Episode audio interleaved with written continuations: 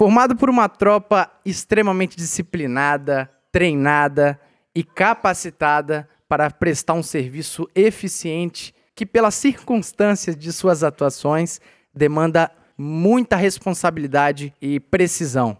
É claro que estamos falando do BOP, que no Espírito Santo é se manifestado pela COI, Comando de Operações Especiais. E é claro que eu tenho que chamar ele, meu parceiro que tava de Covid. Bicho, muito obrigado que você não morreu. Não morreu. Rapaz, rapaz, Ele não Rapaz, morreu. fiquei, fiquei um período aí. Fala pros nossos Lógico. ouvintes. Os Rapaz- nossos ouvintes estavam achando que a gente já tava tretado. Não, olha só. Inclusive, ontem um, um rapaz mandou uma mensagem pra mim aqui, pedindo porque eu voltasse e tal. Falou, não, eu tava meio doente e tal. Mas eu tô bem, eu não morri. Só que ele achou que eu tava mal, né? Mas eu tava mal falando pra ele que eu tava Sim, mal por causa sim. do Botafogo, que, né? Perdendo direto. Nada Mas graças mudou. a Deus eu estou aí de volta. é uma satisfação, um prazer inigualável, você pode ter certeza disso. É, sabe? Vamos bater um papo bacana aí. Com certeza. E o papo hoje promete, hein, Alvernais? Demais, né, cara? Hoje estamos aqui com o. Sargento, você vai apresentar aí. Porra, claro. Meu ídolo, hein? Então Meu ídolo. chama, chama ele. Olha só, um dos caras, o maior ídolo que eu tenho na polícia militar, uma das maiores referências que eu tenho como policial. É lógico que eu não tento ser como ele, que jamais conseguiria dá, né? essa proeza. Fanfarrão, né, bicho? Que eu, É um quando cheguei aluno soldado lá, a gente se espelhava nele, os alunos ficavam doidinhos pra ser como ele. Ele já Mas tava de preto, essa Estamos falando do quando eu conheci soldado, hoje parabenizar aí pela, por ser sargento, eu sou sargento da polícia, sargento mexe, a maior lenda Senhoras da e polícia militar. Mexe, o homem do cabelo que não mexe. É, já começa com a fanfarronagem, né, garoto? Não Não, não, cara é, é é de bom, cara coração, é é de coração. É um prazer meu de estar aqui. Muito bacana isso que vocês estão montando, que vocês estão idealizando. E vamos lá, vamos para um bate-papo bacana, entender um pouco esse mundo aí de operações especiais. Irado. E claro, mantendo aí também a linha da nossa bancada bacana, o camarada que já é de casa, né? Já, Senhoras cara. e senhores, soldado Foster Laurete. Muito obrigado aí mais uma vez pelo convite. Dizer que é sempre um prazer estar aqui com os senhores. Não sou operações especiais, minha especialização é em outra área, mas tenho aí os caras como Ah, mas vai referências fazer aí, parte né? da bancada que é Vamos bacana. aprender. Hoje. tamo junto, tamo junto. Experiência nunca é demais e Vamos aprender bastante, hein, Laurete? Vamos sair Tamo daqui junto. caveira. Show de bola. E agora a galera nova aí que tá continuando essa missão do Operações Especiais aqui no Espírito Santo. Senhoras e senhores, Soldado Menezes. Talvez um dos maiores orgulhos da minha turma aí, Ah, é? Senhoras e senhores. Muito bom, ele bom. sempre manda essa, né? Boa satisfação estar mais uma vez com vocês na bancada aí. Vai ser uma honra falar desse grupo qual eu tenho orgulho de pertencer. Então é isso. Antes de ir pro nosso papo, e pelo amor de Deus, já deu pra perceber, né, ouvinte, que você tem que permanecer nesse papo até o final aí. Mas vamos pros nossos recados, que é importante a gente dar valor a quem tá nos ajudando nessa empreitada. E é com dever de justiça que eu vou começar citando novamente aqueles bravos irmãos de batalha aí que estão ajudando financeiramente o nosso projeto. Claro, cada um com as suas contribuições. A gente entende demais toda essa ajuda e é muito bem-vinda. E eu vou começar citando Alexandre Miranda. Cita outro aí, ó. Guilherme Bressanelli. Ah, que nome bonito, hein? Lindo esse nome, maravilhoso. Felipe Ribeiro, Natanael Sutil, Pedro Henrique, Marcos Felipe Rocha, Wesley de Souza Pereira, Guilherme Stoffer e, claro, esse último é muito especial, né, Alvenaz? É o doutor? Doutor Júnior, Doutor pô. Júnior, gente boa. Ó, estamos aguardando o senhor pra gravar aquele podcast. Vai rolar. Vai ser sensacional. Vai ser irado. E, claro, Alvernaz, ele fez uma contribuição um pouquinho diferenciada. Cara é que doutor, faz. É, o cara é, o cara é padrão. E faz jus ao comentário de áudio sobre o episódio passado ser ouvido no Policice exatamente neste momento. Aos amigos do Policice, que bacana esse episódio 25. Gostei demais e a história da Claudinha é sinônimo de perseverança. Que obstinada essa militar, hein? E pelas duas militares participantes deste episódio, a soldado Cláudia e a cabo Andressa, eu quero, por meio delas, parabenizar todas as militares do Estado do Espírito Santo. Eu não tenho dúvida de que o alto padrão de comprometimento dessa corporação depende do trabalho, do empenho e da dedicação dessas militares. Parabéns a todas elas, continuem assim. E aos meus amigos do Policice, um grande abraço. Bacana demais, doutor Júnior. Muito obrigado, cara. Olha, é um prazer enorme ter o senhor sempre contribuindo com o nosso podcast. Tamo junto. Esperamos o senhor mesmo para o nosso episódio sobre advogados. Advogados relacionados ao serviço militar vai ser muito importante, né, Alvenaz? Com certeza, esclarecedor aí. Vai ser muito bom. Ainda mais que essa aprovação nova aí do novo Código de Ética nosso aí vai ser fantástico. Eu não tô me segurando de, de ansiedade ouvir É, eles. não sei se a gente vai poder se aprofundar muito, mas galera, muito obrigado a todos que estão ajudando. E Alvernais, se a nova galera quiser ajudar, como é que eles fazem? Rapaz, é só foi no Apoie-se, né? Apoie-se pelo PicPay lá, dá aquela PicPay. moral que a gente precisa, gente. Dá essa moralzinha pra galera aí que ajuda pra caralho. E a Ferrari, a Ferrari, rolou? Essa piada tá, tá, tá batida. tá Eu vou batida inventar já. outra já. Mas saiba que é, é um ato voluntário, não é obrigado nem entrar, o Policista vai continuar sendo gratuito e nem também é necessário você continuar com a assinatura. A qualquer momento você pode cancelar a assinatura sem problema. O Policista vai continuar gratuito, sendo entregue periodicamente, uma vez por semana, para vocês, porque essa é a nossa missão, esse é o nosso prazer, entregar um conteúdo policial feito por policiais de uma forma bem bacana. E é isso aí, sem mais delongas, eu sou o De Souza e você está ouvindo o Policice. Já avisei que vai dar merda. Vai dar merda, gente.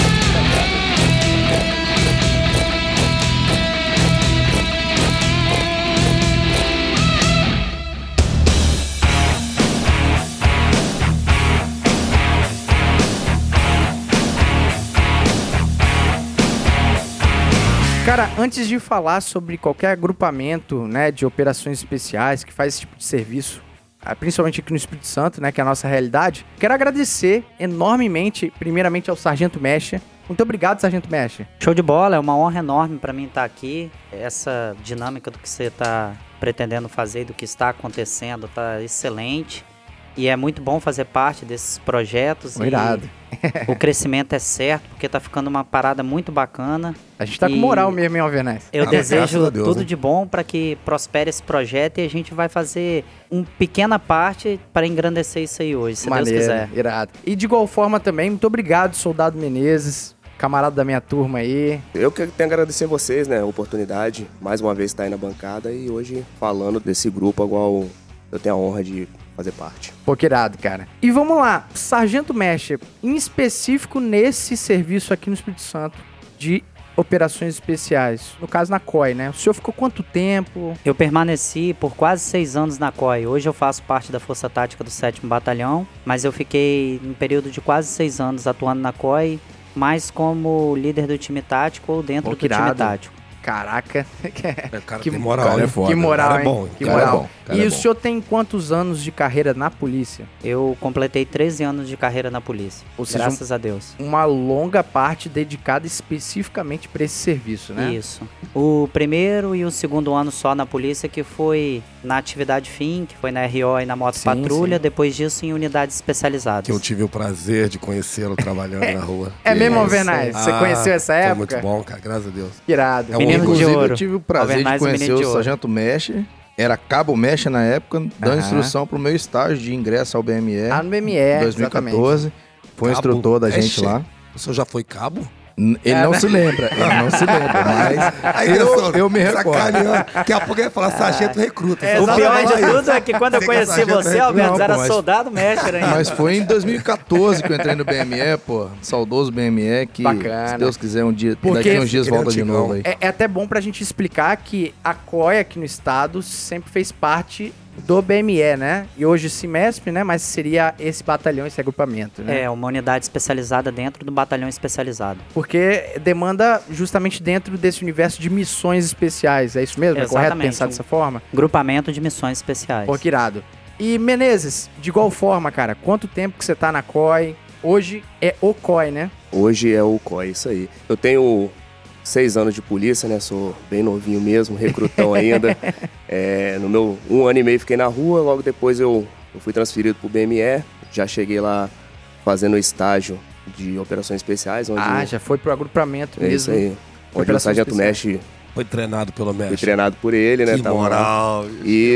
E fiz parte, né? Antigamente a gente tinha uma divisão de comandos, né? Que era um grupamento de patrulhamento, né? Enquanto o Sargento Mestre fazia parte do time tático. Eu era do grupo de patrulhamento e logo depois, com o fim do BME, fomos para a Companhia Independente de Missões Especiais. O COI virou um pelotão, Aham. né? E aí misturou todas as funções, né? Aí fizemos patrulhamento, Fizemos. A diversidade a maior diversidade, é isso né? aí. Aham. As- o time tático, tudo misturado. E hoje, que deu uma dividida novamente, agora eu pertenço ao grupo de explosivista do, Ah, sim. Mas tá, mas tá dentro do COI, né? dentro do COI. Isso Ah, aí. entendi. Uma coisa que eu acho importantíssimo falar para os nossos ouvintes que às vezes tá boiando o que a gente tá falando aqui. Gente, a gente tá falando exatamente do BOP do Estado do Espírito Santo. É correto pensar dessa forma? É um grupo de unidade de operações especiais, que no caso é um comandos. Aham. Não é um batalhão, igual no Rio de Janeiro, mas exerce Sim. as finalidades de funções fins Porque assim, polícia. a grosso modo, o público mesmo, o povão, conhece esse universo desse serviço de operações especiais pelo Tropa de Elite. Com certeza. Correto? O filme Tropa de Elite, ele ilustrou um mundo de operações especiais. Dentro desse mundo de operações especiais, existe várias divisões que a gente vai explicar mais pra frente. Aham. E dentro dessas divisões existe a companhia de patrulhamento. Ela também é um pouco mesclada aqui no Espírito Santo. Às vezes faz patrulhamento, às vezes está dentro do time tático, a gente vai explicar um pouco melhor. Mas o mundo ele trouxe essa forma de patrulhamento diferenciado, com treinamento, com Aham. homens com missões diferentes, muito clara. Ele aproximou um pouco a realidade do espírito, assim, uma realidade crua de uma operações especiais para a pessoa que é leiga entender melhor. Sim. Mas basicamente, aquilo que foi ilustrado no filme é o serviço que é desempenhado pelo COI hoje aqui no Espírito Santo. Seria isso? Mesma Teria coisa? uma equipe de patrulha e sim. devido a algumas demandas, com mais ou menos demandas, porque o Rio tem muito mais favelas e mais demandas. Mas sim, a atividade fim que o Menezes hoje que está é, incluso dentro do comando, ele, ele realiza sim uma unidade mais especializada, porque é o último recurso. É, o, o filme do Tropa de Elite, ele, ele foca mais no patrulhamento e em favelas, né? Ele, Uhum. não, ele não conta outra parte que o Comando de Operações Especiais ou o Batalhão de Operações Especiais ele, ele faz, que é a questão do time tático, a invasão tática, né? Ocorrência de crise. Então, isso aí não foi focado. né? Eu acho que o time tático é focado no Tropa de Elite 2.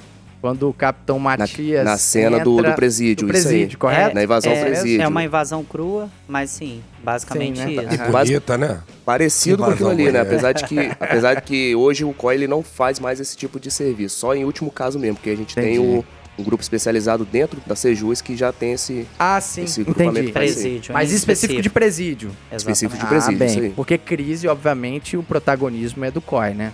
Inclusive a parte de explosivistas aí, esses dias, pouco tempo atrás, a gente teve uma ocorrência, teve apoio da rapaziada dos explosivistas, ali em Mucuri, que é a Cadela Bela, inclusive achou os Cadela explosivos.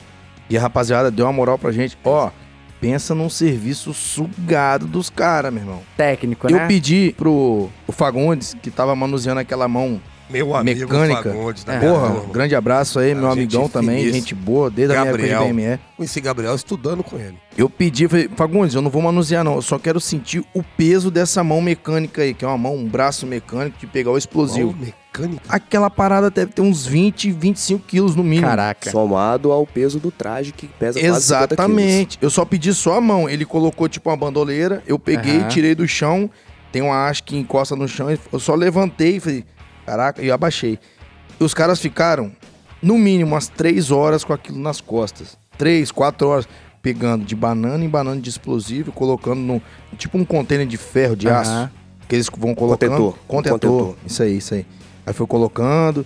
Assim, um serviço excepcional. E ele- na mesma hora que ele falou comigo, Foster, ó, aqui tem explosivo pra jogar esse morro todinho pra baixo. Caraca, que Se doido. eu, se eu não me engano, essa, essa ocorrência foram 84 Emoção, emoções Exato. explosivas. né? Emoção. Caraca. Unidades. 84 E unidades. emoção, Deu mais. seria emoção? Emo- Emoção é um tipo de explosivo industrial. Pro, pro nosso É. ouvinte seria o quê? Uma explosão forte. E dá Seria pra muito colocar forte, um bairro. Dá pra explodir um Caraca, bairro. que isso? É, pelo que ele Ah, falou, sim. dava Eu- mais ou menos um bairro sem É por isso que o sentiria, físico né? tem que estar Depois- em dia. Depois, fazendo todas os- as análises e estudos técnicos, a gente chegou à à conclusão que tinha 17 quilos de explosivos. Nossa, naquele- cara. É por E- isso que eu isso fiz era um que contexto de quê, né? cara? Era terrorismo isso? Na verdade, a gente tava fazendo treinamento com a Cadela Bela, que foi logo que ela chegou. E a gente fazendo a busca no terreno, ela indicou uma gruta de pedra por conta de resquício de droga, de algumas Aham, coisas, sim. alguns materiais envolvidos. Ela não achou o explosivo em si, mas ela achou o explosivo por conta do resíduo que Aham. ela acabou pegando. Na hora que a gente viu que era explosivo, a gente tirou a cadela e Aí entra em acionou, ação que é o padrão, né? A gente não tem especialidade pra mexer com Mas explosivo. esses explosivos Ué, eram dos isso, mano? traficantes? era um dos, tava em posse dos traficantes isso, e estavam escondidos pra, assim, explodir caixa eletrônica, né, Menezes? Vai explicar melhor É, como é que eles o- fazem. tem se tornado comum hoje ocorrências com explosivo, né? Hoje na, na COI nós tivemos cerca de 39, eu acho que foram 39 ocorrências com explosivos, né? Entre elas Caraca, granadas, Menezes. emoções explosivas e esse ano o EAB trabalhou que nunca trabalhou a vida inteira, né, Mestre? Então, eu tipo acho assim, que, pelo que eu percebia na COI, cada ano existem mais ocorrências que têm a necessidade do acionamento da COI. Isso é notório. Isso tá cada ano que passa, né? a- o time tático Tem faz tornando- mais invasões. mais comum. Geralmente aqui no Espírito Santo, muito ligado ao suicida. Geralmente o explosivista e o time de explosivista estão cada vez mais atuantes, É principalmente no violência, norte e né? no sul. E Exato. exatamente, a tendência natural é esse time especializado que tem um conhecimento mais técnico, com pessoas mais treinadas, serem utilizado cada vez mais. E cara, você falando isso, Laurete, só demonstra o quão essa tropa precisa. Nós precisamos de ter militares que treinam pra caramba, Com tenha certeza. um nível de equilíbrio mental pra ser eficiente no momento quando necessário, né? É, Você percebe que foge ao comum. E é exatamente isso que eu queria perguntar. Quando que essa história começou, cara, a respeito de operações especiais? Isso é recente? Isso sempre existiu nas polícias do mundo? Como é que funciona? É claro que a gente não precisa ficar se atendo muito a isso, mas eu acho importante pro público de casa. Eu não vou ficar falando muito aqui sobre os nomes de agrupamentos, os primeiros agrupamentos, porque Uhum. vai demandar muito tempo de explicação, como que surgiu, a forma que foi destacado os homens dentro da tropa e quais eram os perfis das pessoas. Mas o que a pessoa precisa entender é o seguinte: historicamente, desde que se formou as primeiras tropas no mundo, De policiar, de polícia. não só de Não, policiais, as primeiras tropas, desde a antiguidade, desde de Esparta, desde tudo, já tinham pessoas que se destacavam em treinamento, em habilidades e que buscavam sempre a melhoria na arte da guerra. O próprio livro da arte da guerra traz pontos de pessoas que são operações Aham. especiais. Então, assim, a unidade de operações especiais ela é muito antiga, ela é milenar. Não tinha essa, é toda essa Organização ação, institucional, isso, né? essas doutrinas que Uhum. surgiram, mas já tinha aquelas pessoas que cumpriam missões diferenciadas para papéis diferenciados dentro de uma tropa, em que eu não podia mandar um exército, mas mandava pequenos grupamentos de unidades especializadas, em caso hoje chamado de operações especiais, para cumprir aquela missão Uhum. de forma sigilosa, muitas vezes de forma até de inteligência, porque os primeiros serviços de inteligência surgiram de operações especiais. Tá entendendo? Caramba. E é aquele negócio, às vezes é aquela ação que não vai ter jornalzinho, não vai ter entrevista, não vai ter os louros, mas que o pau vai quebrar e essa missão precisa ser cumprida e precisa ser cumprida por alguém muito treinado. Seria isso, exatamente isso, né? É, um dos princípios da unidades especializadas de operações especiais é o sigilo. E isso Uhum. é normal. E é por isso que as pessoas têm tanta dúvida a respeito do que é o que dentro de operações Uhum. especiais e dentro de unidades especializadas, entendeu? É por isso que também a gente já deixa um adendo aqui pro nosso ouvinte que a gente não vai se aprofundar em coisas que não é apropriadas a gente falar num podcast. A gente tá falando de uma forma bem superficial. A gente não tá falando pela unidade, a gente não tá falando pelo, pelo batalhão. Mas assim, eu percebo realmente que o Tropa de Elite, ele veio, trouxe uma luz pra esse ambiente. E que é um ambiente que, cara, poxa, eu acho que o, o público, o povão mesmo, merece saber disso. Porque é muita técnica, é muita eficiência. Foge totalmente daquele imaginário que a polícia do Brasil é despreparada. A polícia do Brasil é. Cara, bicho, você tem noção que esses caras treinam pra. Dioturnamente. É- Dioturnamente. E outra coisa, pra não ter louro nenhum, às vezes ter que ir na folga. Menezes, eu quero que você fale isso. Quantas vezes você já foi acionado na sua folga, né? Nossa, desde quando eu entrei na COI, a gente é acionado na folga o tempo todo. é, foram inúmeras vezes. Eu já perdi as contas de quantas vezes eu, eu fui acionado. Eu saí do serviço, né? Eu acho que a gente tava até na, na mesma escala na época. A gente sair do serviço quando chegar na- no portão de casa, Aham. o telefone tocar e tem que voltar pra. Você não pode desligar o telefone, Não pode, basicamente não- é isso. Se não você pode. tá naquele agrupamento, você sabe que você, dentro daquela sua prontidão, você tem que estar sempre à disposição. Já faz parte do ingresso ali, né? Isso, Do- você comprou tem o bilhete que, você comprou. né? Exatamente. O E se o bilhete cara é tiver comprado. doidão no churrasco? Então, já aconteceu algumas vezes. Mentira. Mas- Essa é a parte que não vai ser gravada. Não, não, já, já acontece muitas Normal, vezes, pô, mas cara tem tá um período folga. de prontidão. É. Naquele período de prontidão, você não vai até um limite Ah, que mas você fica não... sobre aviso. Exatamente. Ah, entendi. não, aí é diferente. Você fica é igual, É período- importante falar, hein? Não, é igual, é igual o Aí você CST, vai, às vezes sai é, sobre aviso você não também. vai pra pra um lugar de sobreaviso, isso você tem que dedicar a sua vida um pouco a isso. Você não vai pra um lugar de sobreaviso e vai perder o limite da sua consciência. Sim. É, isso deixa- não é nem viável. Deixar claro que também é, a gente não vive 30 dias da- do mês em De prol da- prontidão. de prontidão. A gente tem umas escalas. Hoje, Sim. hoje a O gente. Tipo assim, existem. Hoje é Existem períodos, épocas, né?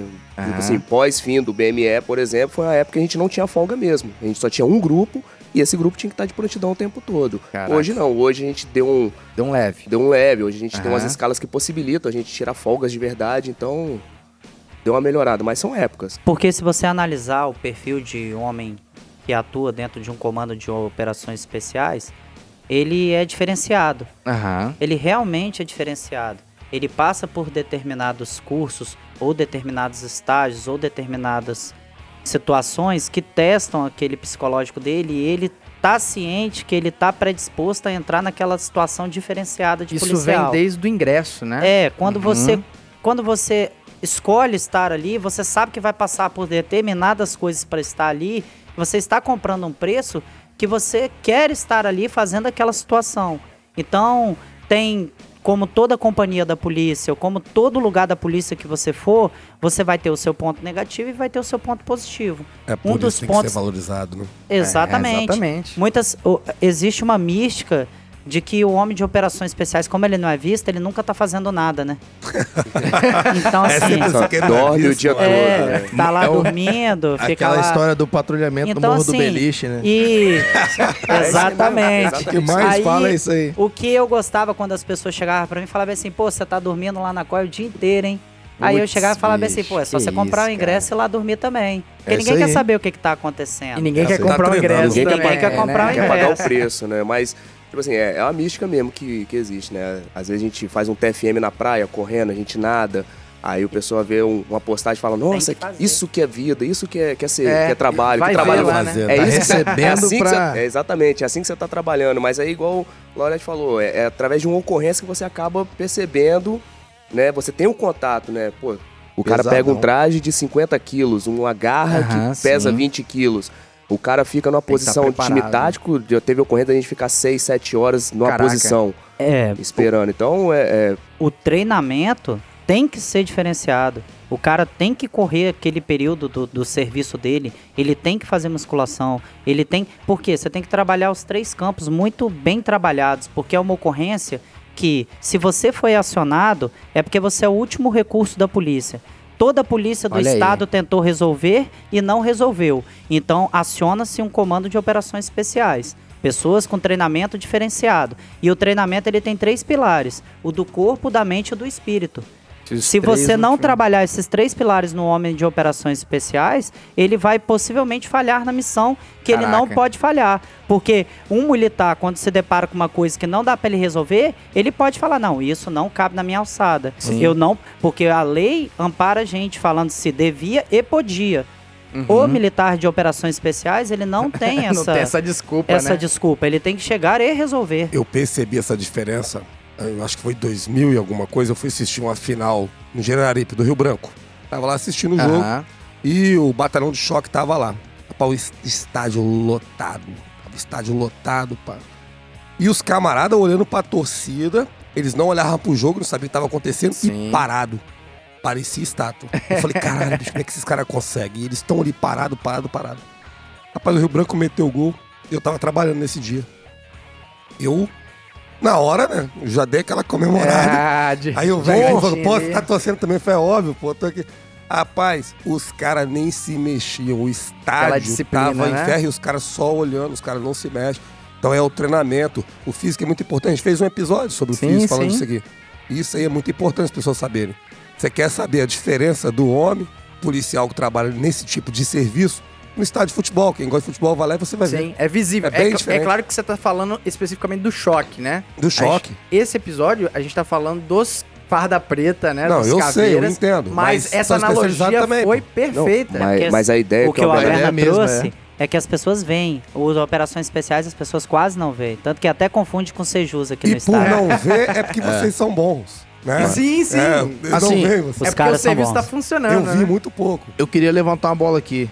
Vocês explicarem juridicamente qual é a função do COD no Estado. A função juridicamente. Porque tem as especificações. Igual, por exemplo, eu tenho ciência que, por exemplo, com reféns, a questão do time tático é, é de vocês. Ninguém pode fazer. Né? Ah, Sejus não pode fazer.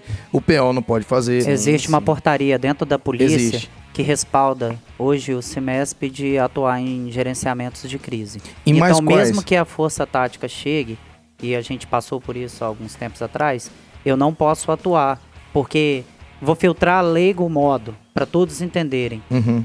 Uma ocorrência pode parecer simples, mas se o nome da ocorrência é ocorrência de crise, ela não é. Então a gente tem que passar para pessoas Sim. e grupos que têm o tempo hábil de treinamento para poder agir de forma correta. Mesmo o senhor tendo o treinamento, só tá em outra força. Eu cheguei numa ocorrência, no último dia atrás tinha uma pessoa suicida. Era simples, um cômodo, uma pessoa suicida.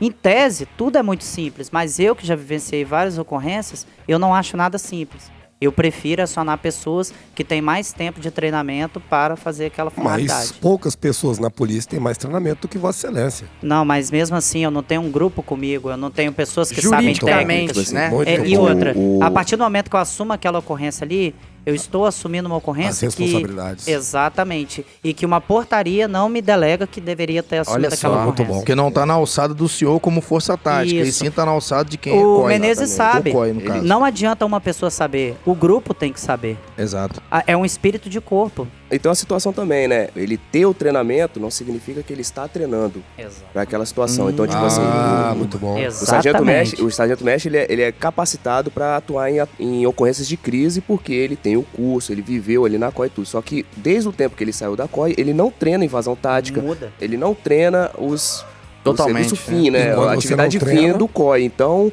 é, isso impossibilita ele, né, às vezes, de querer atuar em qualquer tipo de ocorrência de crise.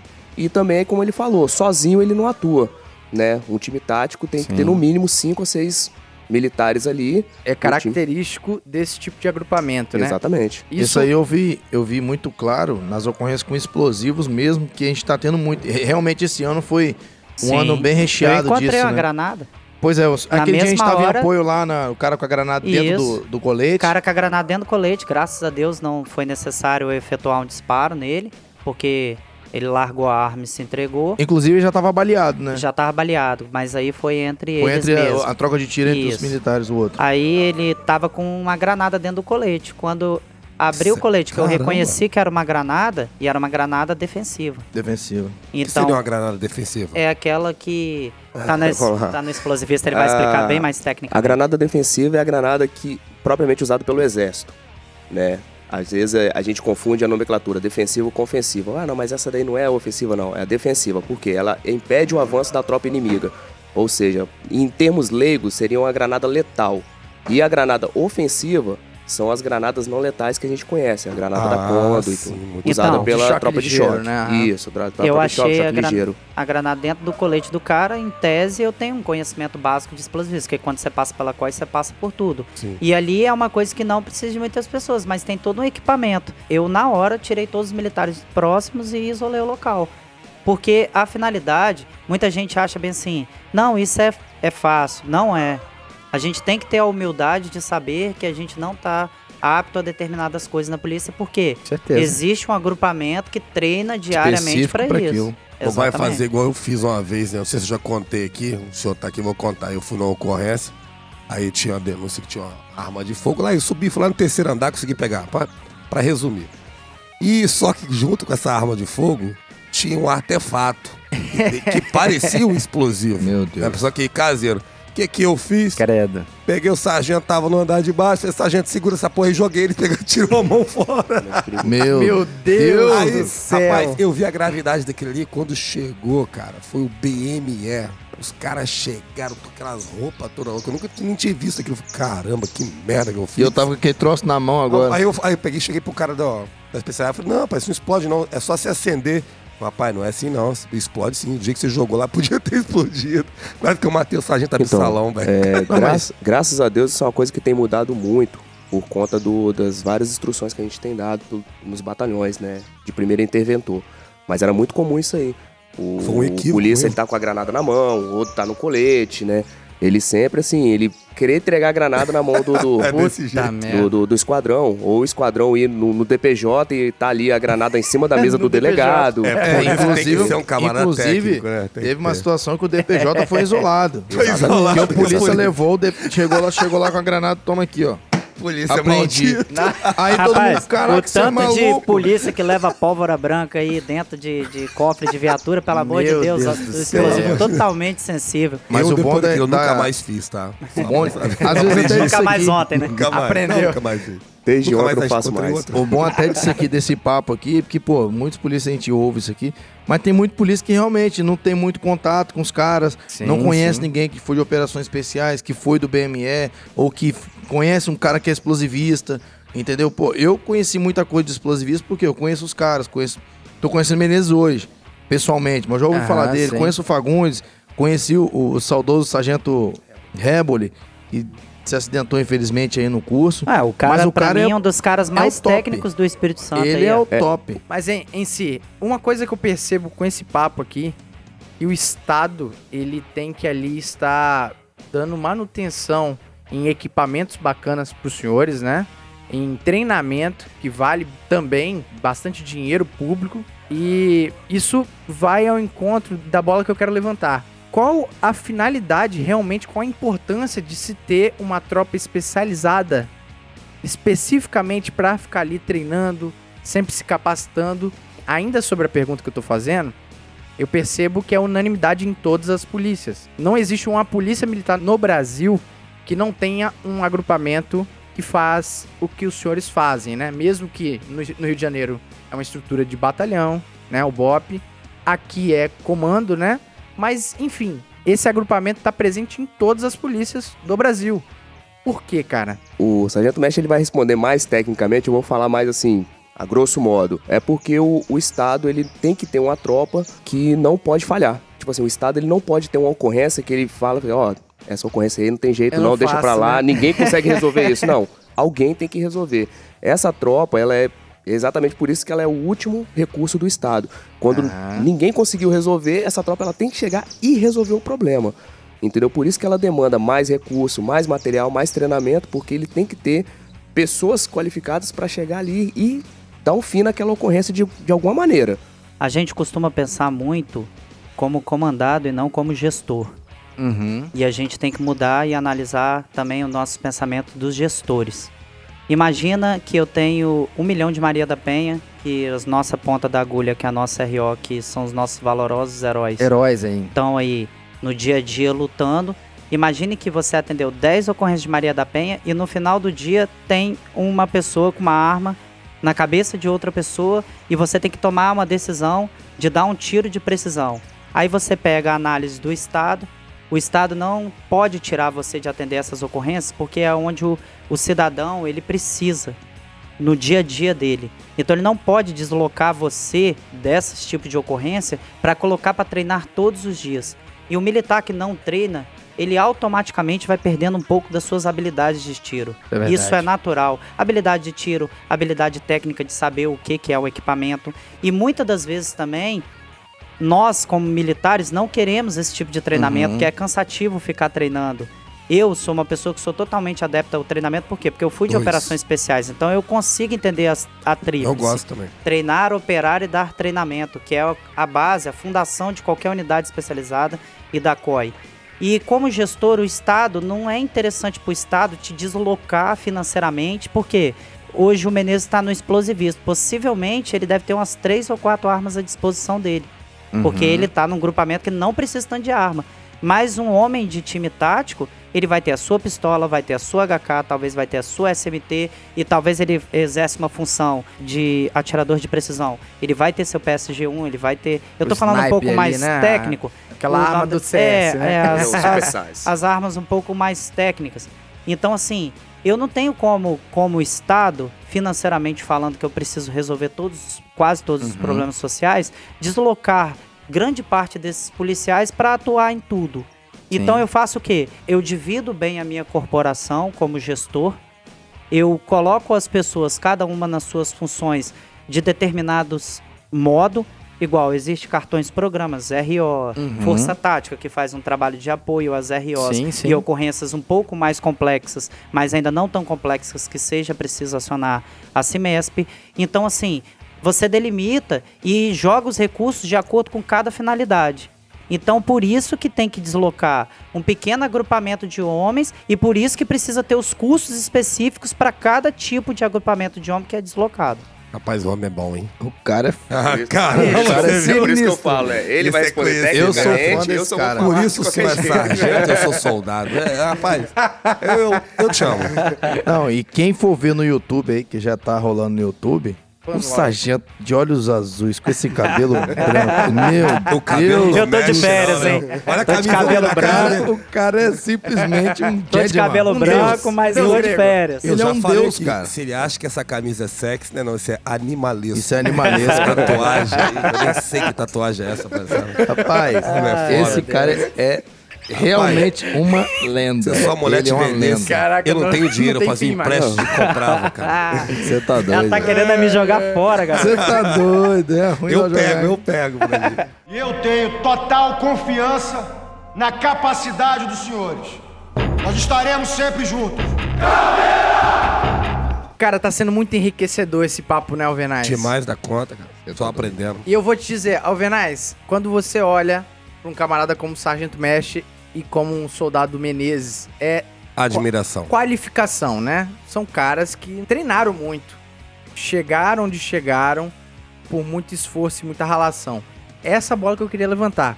Cara, pra entrar nesse agrupamento, como é que funciona, bicho? Qual a qualificação do militar? Porque o senhor mesmo já falou que demanda de um serviço mais específico, uma disciplina maior. Vamos dizer Qualquer um lá, não. os alunos soldados que estão no CFSD agora, né? Que sonham um dia chegar no COI. Formei soldado. E aí, o que acontece? Eu quero ir pra COI.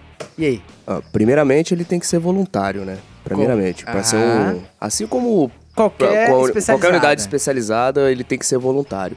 Outra coisa também tem que ter perfil, né? E esse perfil ele é avaliado por superiores, né? Eles vão Ou pela própria tropa pela também, pró- né? É, o próprio agrupamento também, né? A gente conversa muito e a gente vai avaliar o perfil para ver se aquela pessoa ele tem capacidade de estar na tropa junto com, com os demais. E existem duas portas de entrada, né? Depois de você ser voluntário, você entra fazendo um estágio Uhum. de operações especiais, ou você faz o curso de ações táticas especiais, que é o curso que o, que o COI oferece hoje. Né? São essas duas portas de entrada. O Mestre pode falar melhor, né, do... do... Desde já, nenhum dos dois, ninguém é bem-vindo lá. Todos são Ninguém foi buscar o senhor em casa. É eu, por isso que eu vai falo te dar que bom o filme se dia. aproxima da Não realidade. espere bom dia, não espere carinho. Quando eu era Já falo aluno logo. soldado, Eu eu, não ousei achar Eu que poderia ser do BME. Aí eu tive lá. Aí já tomei uma mijada logo na que eu cheguei, porque não me apresentei direito. Aí o, É uma tropa muito disciplinada. o, o capitão me pergunta lá, ah, é, Você volta pra qual a escola. sua média no TAF? Eu falei, ó, meu chefe, minha média no TAF ela não é muito boa, não, cara. Eu, eu tô. Cara, Aqueles sete amigos. Não é tá? muito boa Sete não, amigos. cara. É, é, por enquanto ela É tá aquele em seis, sete assim, mas eu pretendo conseguir o sete. Falei, rapaz, você, Sai daqui. com a média dessa, querer vir pro meu, be- meu batalhão, você tá de sacanagem comigo, né, polícia? Some na minha frente, seu maldito. Tem que ter o preparo físico pica pra estar lá, velho. Não é qualquer um, não. Mas, mas Alvernaz, nosso Deus, cara, pelo amor de Deus, esse, o BME e, e agrupamento. Na verdade, bicho, força de vontade não é tudo. Eu bato nessa tecla. Força de vontade não é tudo. Não é. É também. Mas eu dou um paralelo novamente, eu já falei isso no Policis, vou chover no molhado, mas música. O cara que. Menezes, você é músico também, pô. Você toca um bar. Ah, não, aí não. tal. Tá de sacanagem. Esse cara é músico. Ah, não, eu vou me retirar, vou me retirar. É muita inveja, eu não. Mas eu vou te dizer, no ambiente, às vezes, numa bandinha ali, o camarada tem muita força de vontade, mas o cara não sabe tocar. É uma bomba, né? Continua sendo ruim. E às vezes ruim. o camarada é muito técnico, né? E às vezes o cara é muito técnico, né, Menezes? E o cara não tem força de vontade nenhuma, o cara caga pro projeto.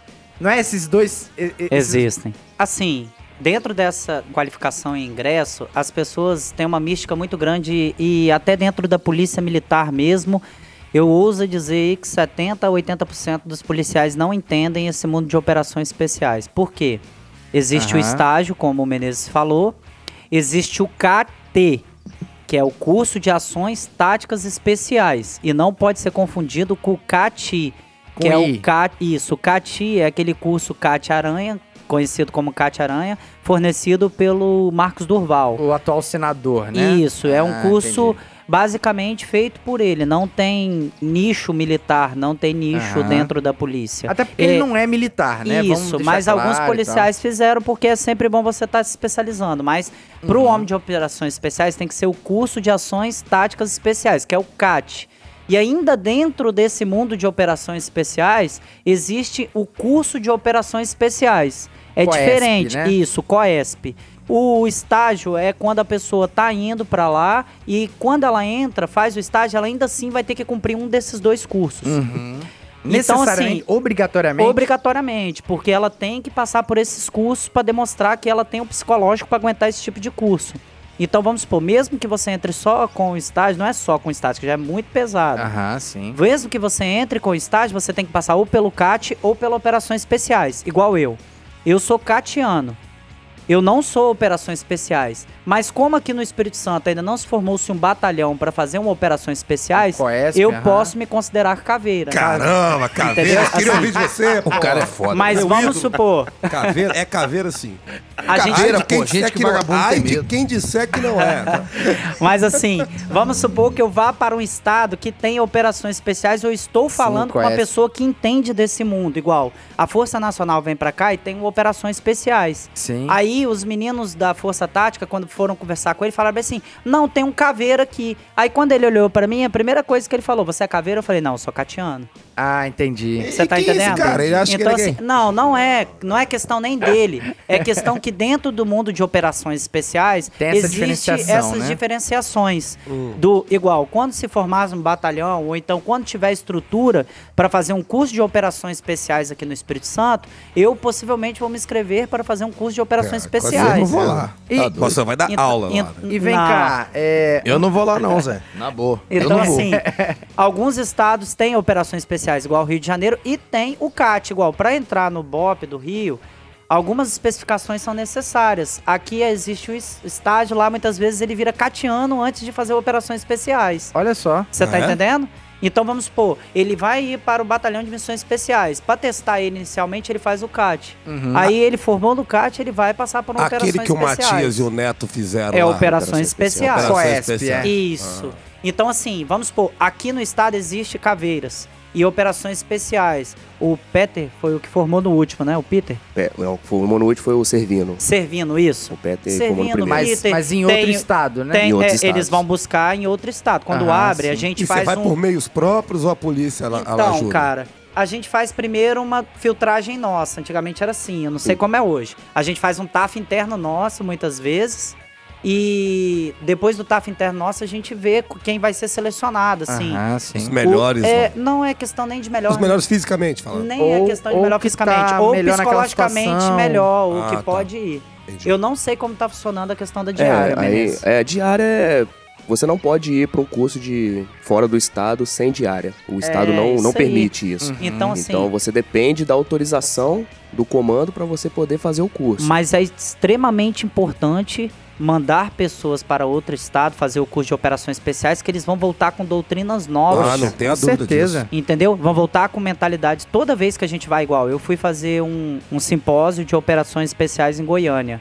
Junto com o Capitão André, junto com o Cabo Matos na época, Albuquerque, Fabiano Pereira. E lá tinha operações especiais do Brasil inteiro, que era para época da Copa. Selecionou-se cinco operações especiais de cada estado para ir, para fazer o treinamento antiterrorismo, para se acontecesse alguma coisa na O Copa, a gente ser na utilizado.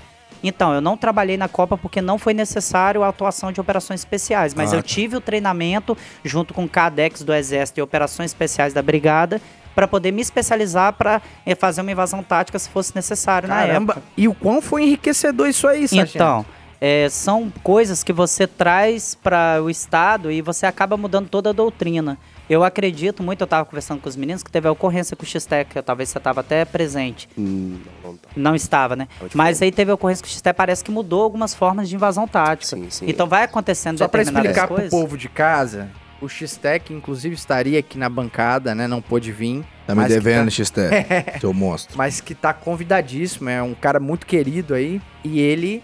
Fala aí, Menezes. O que ocorreu com o X-Tech? É, o, o XT, juntamente com o Soldado Canal, né, que é outro membro também do, do COI, eles foram baleados numa ocorrência, só que vale salientar que, apesar deles ter sido baleados nessa ocorrência, eles cumpriram a missão. Ou seja, a missão Não, a missão- sempre pra cima. Exatamente, eles, eh, eles foram para fazer uma invasão tática, né, Uma situação de uma suicida, situação de né? suicida, né? Ela, a menina estava armada e ela disparou contra a, a equipe e dois disparos vieram pegar o, o XT e o soldado canal.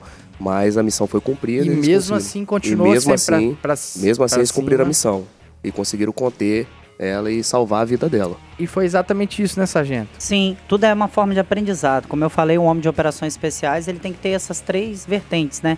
Operar, treinar e dar treinamento. Então, a partir de um momento que vai acontecendo novas doutrinas, novas formas de atuar, a gente tem que ter a mentalidade que a polícia, como crime, ela também tem que ser mutável. O que você aprendeu há 10 anos atrás, muitas vezes não vai ser aplicado mais. Concordo. E o que acontece é que a gente tem uma hierarquia, uma hierarquia não, uma Questão. um militarismo tão enraizado que a gente acha que as mudanças são ruins. E não são. A gente tem que ver novas formas de atuação, Sim. até uma forma de segurar um armamento, uma forma de fazer uma troca de carregador. A gente tem que começar a analisar isso sobre uma perspectiva que, se for melhor para a nossa atuação fim e se trouxer mais benefícios que malefícios, a gente pode mudar sim. Não é besteira, E- né? Não é besteira. Exatamente. E hoje o que nós precisamos mesmo, que nós necessitamos é de gestores que entendam isso. Né, que eles vejam Cuidado, a necessidade da situação. Não é somente mandar um, um militar para fazer um curso qualquer e pagar diária para ele. Não, é, é mandar um militar para ele se especializar em um tipo de atividade Uhum. que somente ele e a tropa que ele pertence vai poder fazer. Né? Disseminador. Exatamente, exatamente. Principalmente cursos que a gente não tem aqui no estado.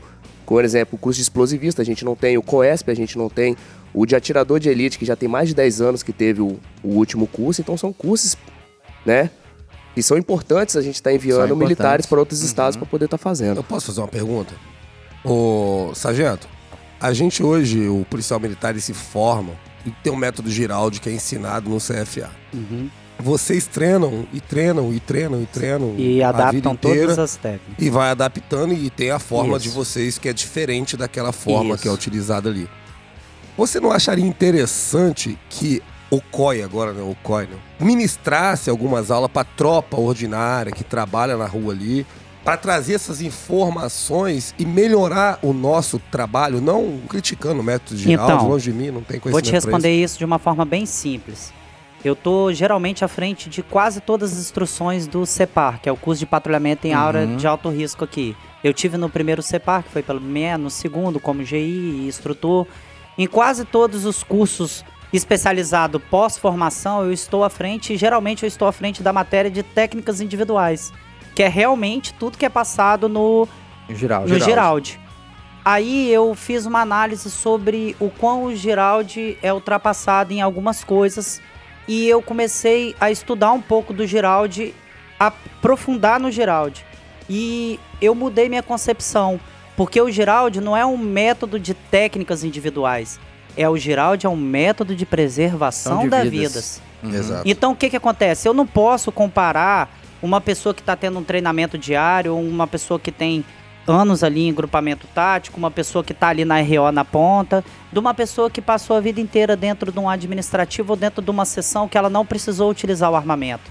Então vamos supor, tem uma técnica que você traz a arma para próximo do seu corpo para ela ficar mais confortável e nisso você vai fazer um recarregamento de do- daquele armamento para deixar ele mais rápido possível. E como a gente faz isso muito rápido, a gente nem abaixa muitas vezes. Então assim, se eu adaptar isso dentro de um Giraldi, para aquela pessoa que não tem essa técnica, ela vai acabar atirando no próprio rosto dela. E se ela tentar fazer isso na rua numa ocorrência real, aí que ela vai estar sobre mais tensão ainda, ela vai estar sobre um... um- Perigoso, um- né? É perigoso. Então eu comecei a analisar e vi que eu estava errado.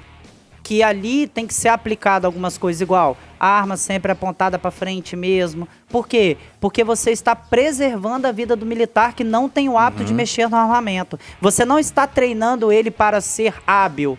Uma rápido. máquina, né? É, Uma você não máquina. está treinando ele para uma situação de crise real ali rápida que ele precisa. Você está treinando ele para pelo menos preservar a vida dele e conseguir ter um disparo eficaz. O Giraldi, no caso, nivela, Ele nivela, nivela- meio que por baixo todo não mundo. é por baixo, mínimo, porque a gente falando por baixo, parece que a gente está desmerecendo Merecendo, todo um né? método que é utilizado.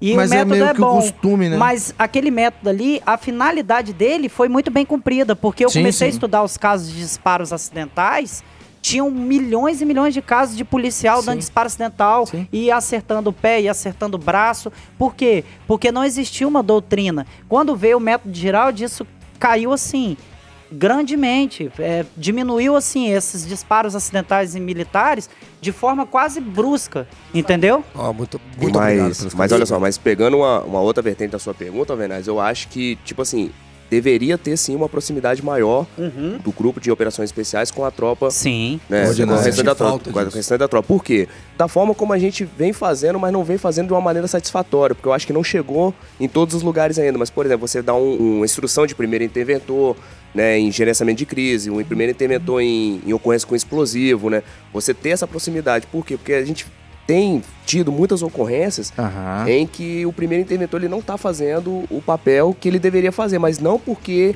ah, porque o cara é monstro, não, não, é porque ele não teve aquela instrução mesmo. Teve você não contato, treina, né? você não sai direito. Exatamente, E igual. Uma das formas de você saber o que fazer numa, numa ocorrência de crise ou numa ocorrência com explosivo é entender o que a gente faz. É uma, uma das formas que a gente aprendeu é isso Sim, aí, que sim. vocês entendam. A partir do momento, todos os lugares que a gente deu instrução de primeiro interventor de explosivo, vou falar de explosivo porque é a área que eu tô hoje. Todos os lugares que a gente deu a instrução de primeiro interventor com explosivo e nós apresentamos nosso trabalho e explicamos como ele funciona, todos esses lugares que acionaram, acionaram de forma certa Sim, sim, sim. com o local isolado, com o local contido, né? Sem mexer, sem tocar. Você tá entendendo? No, no, no artefato. E os lugares em que não tem esse tipo de, de treinamento são esses lugares em que o militar, infelizmente, pega granada, coloca no monstruosidade que eu colete. fiz. né? Acontece, acontece muito. Isso daí não, não, não é uma coisa assim fora do normal. Deveria, tipo assim, não ser dessa forma, né? Mas infelizmente é por causa dessa Até proximidade que a gente não ter tem. perdido seu braço, né? Exatamente. Não, Gente, o braço. Você vai lembrar, Poder perder a aqui no vida. 7 Batalhão tinha uma situação que eu achava massa pra caramba, eu adorava aquilo ali. O GAO, às vezes, a Sim, gente ia lá fazer é, treinamento com o GAO. GAO ensina a GAO. gente fazer... É, é, Fiquei alguns anos lá. é, a gente pegar Ah, e, é, e adentrar, numa, eles chamavam de abordagem a edificações. Sempre adorei esse nome, né? Sim, Abordar até uma hoje é chamado, no POG. Então, então, a gente, ia- eles iam lá ensinar a gente como fazer uma abordagem, uma, Contra emboscada, é uma emboscada, uma contra-emboscada e demais, cara. Eles ensinavam. Você fez comigo, inclusive. Sim, sim. Né? A gente era parceira, sabe? Poxa, eu achava aquilo massa pra caramba. E às vezes, pra gente que tá na rua, eu não sei os outros policiais passar por eles, mas por mim, aquilo me faz uma falta danada. Eu adorava aquilo ali, porque quanto mais você angaria conhecimento, você melhora enquanto profissional. Sim. Então, cara, eu acho que é uma coisa que podia voltar e ajudaria bastante a tropa. O ideal é isso. O ideal é a proximidade e essa coisa da. Tudo hoje está se interligando. Até o Enem fica interligando as matérias. Por que não interligar a polícia? Eu saber o que, que um cara do administrativo faz bem, qual a finalidade dele. Mas isso demanda tempo, isso demanda coisas que vão, vão tirar a finalidade fim, que é o atendimento e muitas coisas. E pro gestor Aham. isso talvez não seja tão. Sim, eu, eu entendo que por que, que eles não fazem, mas mesmo assim, Sim, eu acho que devia deveria, repensar uma forma no de mundo fazer. ideal, no mundo ideal, Alvernas, numa polícia muito. Com o seu quadro de efetivo muito bom, com tudo muito certinho, daria para ter uma proximidade melhor. Mas a gente, como qualquer ser humano e como qualquer instituição, tem determinadas coisas que você tem que atender, e não tem jeito. E eu até entendo, entendeu? Mas essa proximidade a gente pode fazer o quê? Tá melhorando muito, cara. Tá tendo CEPA direto nos batalhões. Eu fui falar esses dias lá com o meu comandante sobre a questão do estágio. Ele abraçou a ideia. Vai ter um estágio agora no sétimo batalhão, quando eu voltar de férias. Entendeu? Irado. Isso é muito bom. Então, assim, Show. eu falei da questão de deslocar às vezes uma escala especial para o policial ir para dentro lá do batalhão para eu dar uma instrução básica de uma calibre 12, de uma pistola, mostrar para ele. Importantíssimo, E eles estão isso. comprando as ideias de verdade. Então você vê que está caminhando para o seguinte: pô, eu preciso realmente ter policiais mais treinados. E não só tecnicamente eu falo em armamento, eu falo em e nessas coisas, não. Eu falo em todo o sentido geral da polícia. A gente tem que se tornar cada dia mais técnico para a gente ser cada dia mais valorizado. Até porque se você não treina, é como um jogador de futebol, que ele não treinou, a bota é bater um pênalti, o cara não treinou, ele vai chegar nervoso pra fazer aquilo ali. Exatamente. E a probabilidade Ele sabe de dar fazer, ruim mas vai sentir é, o nervosismo. É muito grande. Cara. Quando você treina aquele negócio, eu te dá uma confiança, pô, eu fiz um treinamento correto, aqui eu tô nessa ocorrência ali, que você pode perder a vida ou tirar a vida de alguém. Você vai. Eu sempre. Você já vai mais confiante Isso. com a situação dessa. Vou te dar um O exemplo. é Eu sempre gostei muito de me especializar e ler. Eu sempre fui muito da leitura, então eu tentei me especializar o máximo possível na época, junto com o Cristiano, o Abner, alguns meninos, para a questão da invasão tática. Eu me senti extremamente confortável numa invasão tática. Por mais que tivesse toda a atenção ali, eu sempre me senti muito à vontade. Por quê? Porque eu conhecia meu equipamento, estava usando meu equipamento sempre, tudo estava ajustado no meu corpo para minha técnica individual, então só tinha como dar certo e eu não via erro. E uma importante. coisa que, num passado não tão distante, fiz o curso de choque montado ano passado. Eu fazia parte da cavalaria. E uma coisa que eu achei muito interessante, sargento, é que o grupamento do choque foi fazer um treinamento dentro do nosso curso, que não é uma coisa muito comum dentro de um curso. Outra tropa vir participar do curso. Não é muito comum. Normalmente Ah, é, sim. é o mesma tropa, ou no caso, por exemplo, o pessoal da COI. Quem vai fazer a simulação é o pessoal da própria COI. Lá, no nosso curso de choque, no ano passado, o pessoal do choque mesmo veio fazer, não foi a simulação, mas a composição da linha de choque. Eu sei que não tem muito a ver com a COI, mas Uhum. eu faço um análogo de que ninguém opera sozinho. Ninguém Essa é opera a ver- sozinho. Bicho, é a correto? verdade. Então, assim, quando, quando todo mundo tá falando da mesma língua, a coisa fica muito clara. Então, naquela. A gente fez um treinamento de simplesmente transposição, que é a linha de choque, a linha de choque montado, transpor a linha de choque a pé. Simplesmente isso, era a única instrução, não tinha nada demais. Porém, quando as coisas ficaram alinhadas, as coisas ficaram muito bem claras, os cavalos já entendiam o que tinha que ser feito, a tropa de choque a pé entendia o que tinha que ser feito, e ninguém errava mais. Então, assim, na invasão tática, não é só a invasão tática que faz. Eu tenho certeza disso. Tem o, o camarada que tá fazendo a negociação, tem um cerco externo, tem todo um aparato, entendeu? Tem todo um aparato ali que todo mundo tá usando.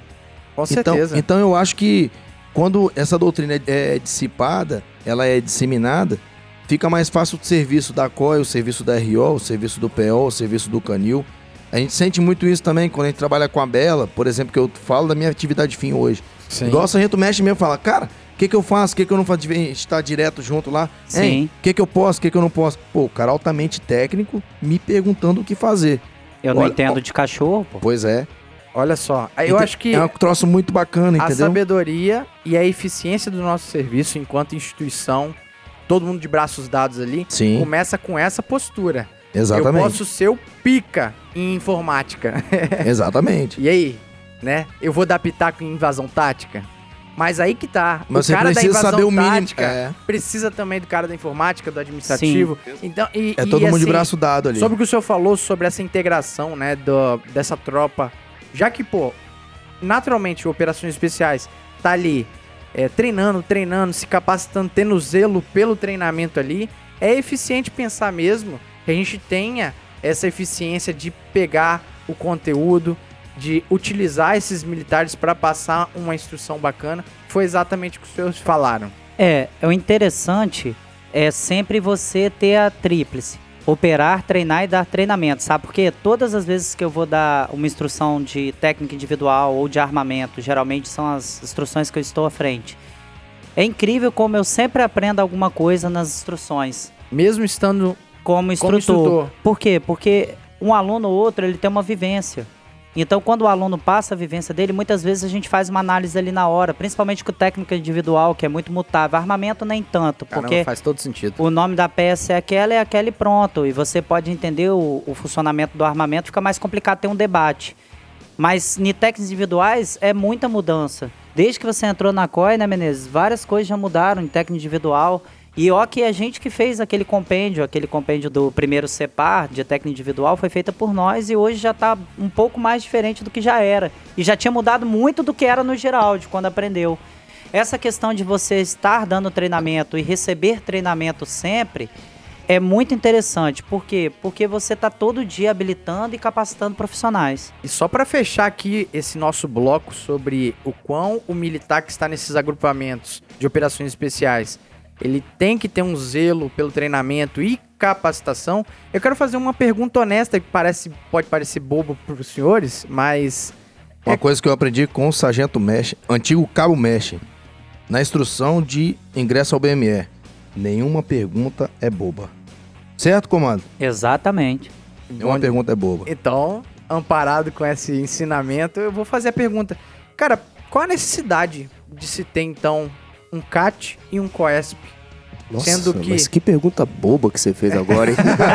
Pô, aluno! Não, e assim, Tá maluco, eu, aluno? eu tô perguntando exatamente por quê. Sacanagem, Porque sacanagem. se. Eu penso o seguinte, vamos pensar na lógica.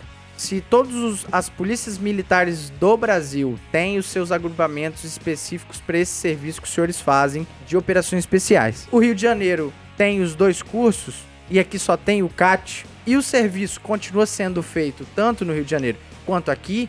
Qual a necessidade realmente de se ter os dois cursos? Na verdade, são dois cursos, apesar de ser promovido pelo mesmo batalhão, mas são dois cursos totalmente diferentes. Diferente? Entendeu? O diferentes. curso de ações táticas, ele, ele tem um determinado fim e o curso de operações especiais, ele tem outro. Sem contar que o curso de operações especiais tem paraquedismo. Se a gente fosse fazer a questão do paraquedismo aqui no Caraca. Espírito Santo, demandaria mais, mais demandaria muito mais tempo para ser realizado. É, é mais interessante, eu acho que um- uma forma mais fácil de entender sobre a diferença dos dois cursos é você pegar o grupo de São Paulo, a Polícia de São Paulo. A Polícia de Isso. São Paulo ela tem dois grupos, o GAT, GAT, e o. COI.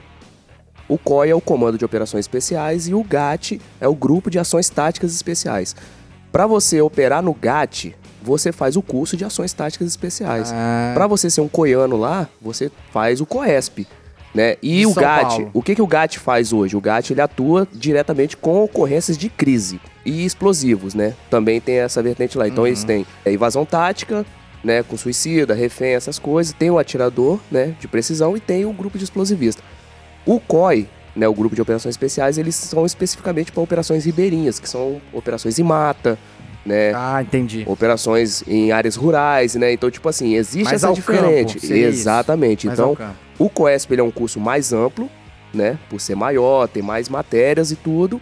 E o CAT ele é específico na área de ações Cara, táticas especiais. Se tivesse um episódio assim para falar realmente sobre a amplitude das operações especiais, não daria um episódio, porque vamos supor, se eu pegar o exército, aí tem o comando de operações especiais do exército, tem o forças especiais. Muitas vezes forças especiais são pessoas que a gente nem sonha, estão morando no estrangeiro há mais de 20 anos. Meu Deus. Os caras estão lá infiltrados, muitas vezes, você tá entendendo? É um serviço totalmente diferenciado para cada unidade especializada. Então, assim, os igual o- a nossa elite do Brasil, os Grumec da Marinha, Ah, é, é o Grumec, né? tá é que os comandos anfíbios? os- entendeu? aí, tipo dois. assim. Ah, Ah, aí, pô, ó, tem que puxar a sardinha pro... Eu tenho Eu que puxar sabia, pros meus fuzileiros, pô. Ia puxar a sardinha. Ah, Mas pô. assim, o, o mundo de operações especiais, ele é tão amplo, tão amplo, que até a gente que faz parte ou já fez parte desse mundo, é complicado de explicar para alguma pessoa em determinados Entendi. grupamentos e a Entendi. finalidade de determinados grupamentos. Mas dá pra perceber que esses cursos, embora sejam diferentes, eles se Ah, comunicam, né? Eles, eles te comunicam de. Pode Eles se completam, Vai lá, né? garoto, compra o ingresso completam, que eu te verdade. explico melhor lá dentro. É isso aí. Eles, é, o, o- Na noite da caveira, né, comando? É, garoto, tem aquela noitezinha especial, né? Nada mudou. Nada mudou. E, só- e só pra... Deus me livre Pode de estar lá. Eu 40 não vou lá, graus que eu começo a sentir frio. Eu não vou lá. Eu que não vou lá. Deus me livre. Pois é, e só pra fechar essa questão de cursos, né? Quantos meses são desses cursos pra estar lá? O- Na minha época, o CAT era dois meses e pouco. O CAT, ele tem uma média de 45 dias. É isso aí. Vamos né? colocar assim. 45 45 dias, né? Operações Isso, especiais. O operações três meses e meio. especiais depende do, do, do meses. estado, mas é mais ou menos isso aí. De três a meses a quatro seis meses. Aham, entendi. Aí pra gente ter noção, Forças especiais, eu posso estar errado. Forças especiais, você tem que fazer uma caralhada de curso antes. Eu posso estar errado, Você como tem eu que ser falando. comandos Você antes. tem que ser comandos. Aí você tem é que ter um- vários requisitos e depois eu acho que é. 5 ou 6 anos de curso, não é o. O comando dos anfíbios, o comando dos anfíbios, o Comanf, são nove Mas eu meses. não posso falar, eu posso estar Nove errado. meses e meio de curso. Nove meses e meio de Isso. curso. O, o- O Comanf. você pode até responder isso aí é, mais preciso, né? Mas o Comanf é um curso tão completo, tão completo que eles fizeram o Comanfinho. Não, Que é o e- É, Exatamente. existe o Comanfinho. O quê? Ele chama de Comanfinho. Eles chamam de O mas nome não vai é pelo nome Agora, não, tá? todo Exatamente. curso. Pelo nome não, agora vamos lá, vamos nivelar igual. É o todo Comanfinho, ele é O o... Comanf mais... Todo curso que tiver especiais, garoto, pode saber de uma coisa. Vai se é lascar. unanimidade. Vai se lascar. Não compra o ingresso errado, não, tá? Porque você vai passar por momentos da sua vida que você vai ser testado. O, o que o Sargento Mestre falou em relação ao, a Forças Especiais é porque existem alguns cursos que o pré-requisito dele é você ter outros cursos, Sim. né? Por exemplo, pra você fazer um Olha curso só. hoje de atirador, De precisão, de, de precisão verdade. Você, você tem que ser catiano. catiano Aqui no estado. aqui no estado. Você não pode, ah, eu quero fazer o curso de, de, de atirador, é. você é atirador. Não, Sabe você tem que ser catiano os antes. snipers, né? Isso. Você, tem, Sniper, você tem que ter o exatamente. mínimo, né? Não é simplesmente Exatamente. chegou, A gente- ah, eu quero ser atirador de elite. Você Vou tem lá que, e for. Você tem que ter um curso Isso. antes pra você. Você quer ver uma coisa? Vamos situar as pessoas, vamos falar das divisões. Dentro de um grupo de operações especiais ali, existe algumas divisões. Existe a equipe de explosivista, que é a que o Menezes faz parte, depois ele vai falar melhor. Existe o grupo de time tático, que eu posso falar melhor um pouquinho depois. Existe o grupo de patrulha e existe o grupo de atiradores de precisão, entendeu? E eu tenho total confiança na capacidade dos senhores. Nós estaremos sempre juntos. Vamos lá. Sniper, explosivista, time tático e time de patrulha. Seria isso? Isso, equipe de patrulha. É, a equipe de patrulha hoje em dia é basicamente todo militar do COI, ele pertence à equipe de patrulha, né? Antigamente tinha divisão, tinha o comando de patrulha, tinha o pessoal da- do time tático, mas hoje todos nós fazemos esse, esse patrulhamento. Que na verdade não é tão feito assim, porque a gente ultimamente não tem patrulhado tanto, né? A gente vai muito em cumprimento de MBA, né? Que é Aham, só quando mandar de busca e apreensão. Exatamente, quando tem uma ordem de serviço, né? Sim, o COI entendi. ele só vai pra rua quando tem uma ordem de serviço. Ah, COI, precisamos que faz uma saturação no bairro da Penha. Aí o COI vai e faz um patrulhamento a pé, que é a especialidade do Comando de Operações Especiais. Temos o time tático, qual o Sargento Mestre fez parte muito tempo aí. Time Ele tem tático, leia-se aqueles homens de preto com escudo na frente quando o Exatamente. maluco tá querendo se matar. É Exatamente. Temos também os atiradores de precisão, que são os sniper, né? isso. Ou seja, é o sniper o mesmo. né? Que todo Do mundo conhece. imaginário. De todos os, todos os filmes aí que todo mundo conhece é o sniper. né? São nossos olhos, né? Todo jogador de São CS. nossos olhos na, É. na, na- na É observação. porque é interligado, né? A COI é interligada. Quando tem uma ocorrência, todo, Todo mundo, mundo vai. auxilia tecnicamente todo mundo. Então a gente tá sempre se comunicando por laringofone ou então por o... E por Porque, na verdade, todo mundo acha que o sniper tá ali só pra matar. A função É, dele né? é dar um- botar um tiro no Dá um meio da testa. Não do é não, a cara. função do sniper não é matar, não? E só É. isso. Se É, você soubesse o tanto de entendeu? autorização que ele tem que ter pra dar aquele Não, tiro. Eu sei disso. Inclusive, mas Isso o- não é quem, mito, não? Isso é quem verdade. mais Ah, é vê, verdade. quem mais vê na ocorrência de crise é o sniper. E Pelo que eu outra? saiba. É o nosso Ele, observador. ele, é o, ele é o cara que mais vê minúcias, Para as pessoas pequenas. entenderem melhor ainda, mesmo o leigo entender, a COI é só uma unidade, o grupamento todo especializado é só uma unidade dentro de um gerenciamento de crise. Sim, foi o que eu Igual, falei anteriormente. quando eu tô lá, vamos supor, pra entrar que tá tendo um, um sequestro, tem uma refém.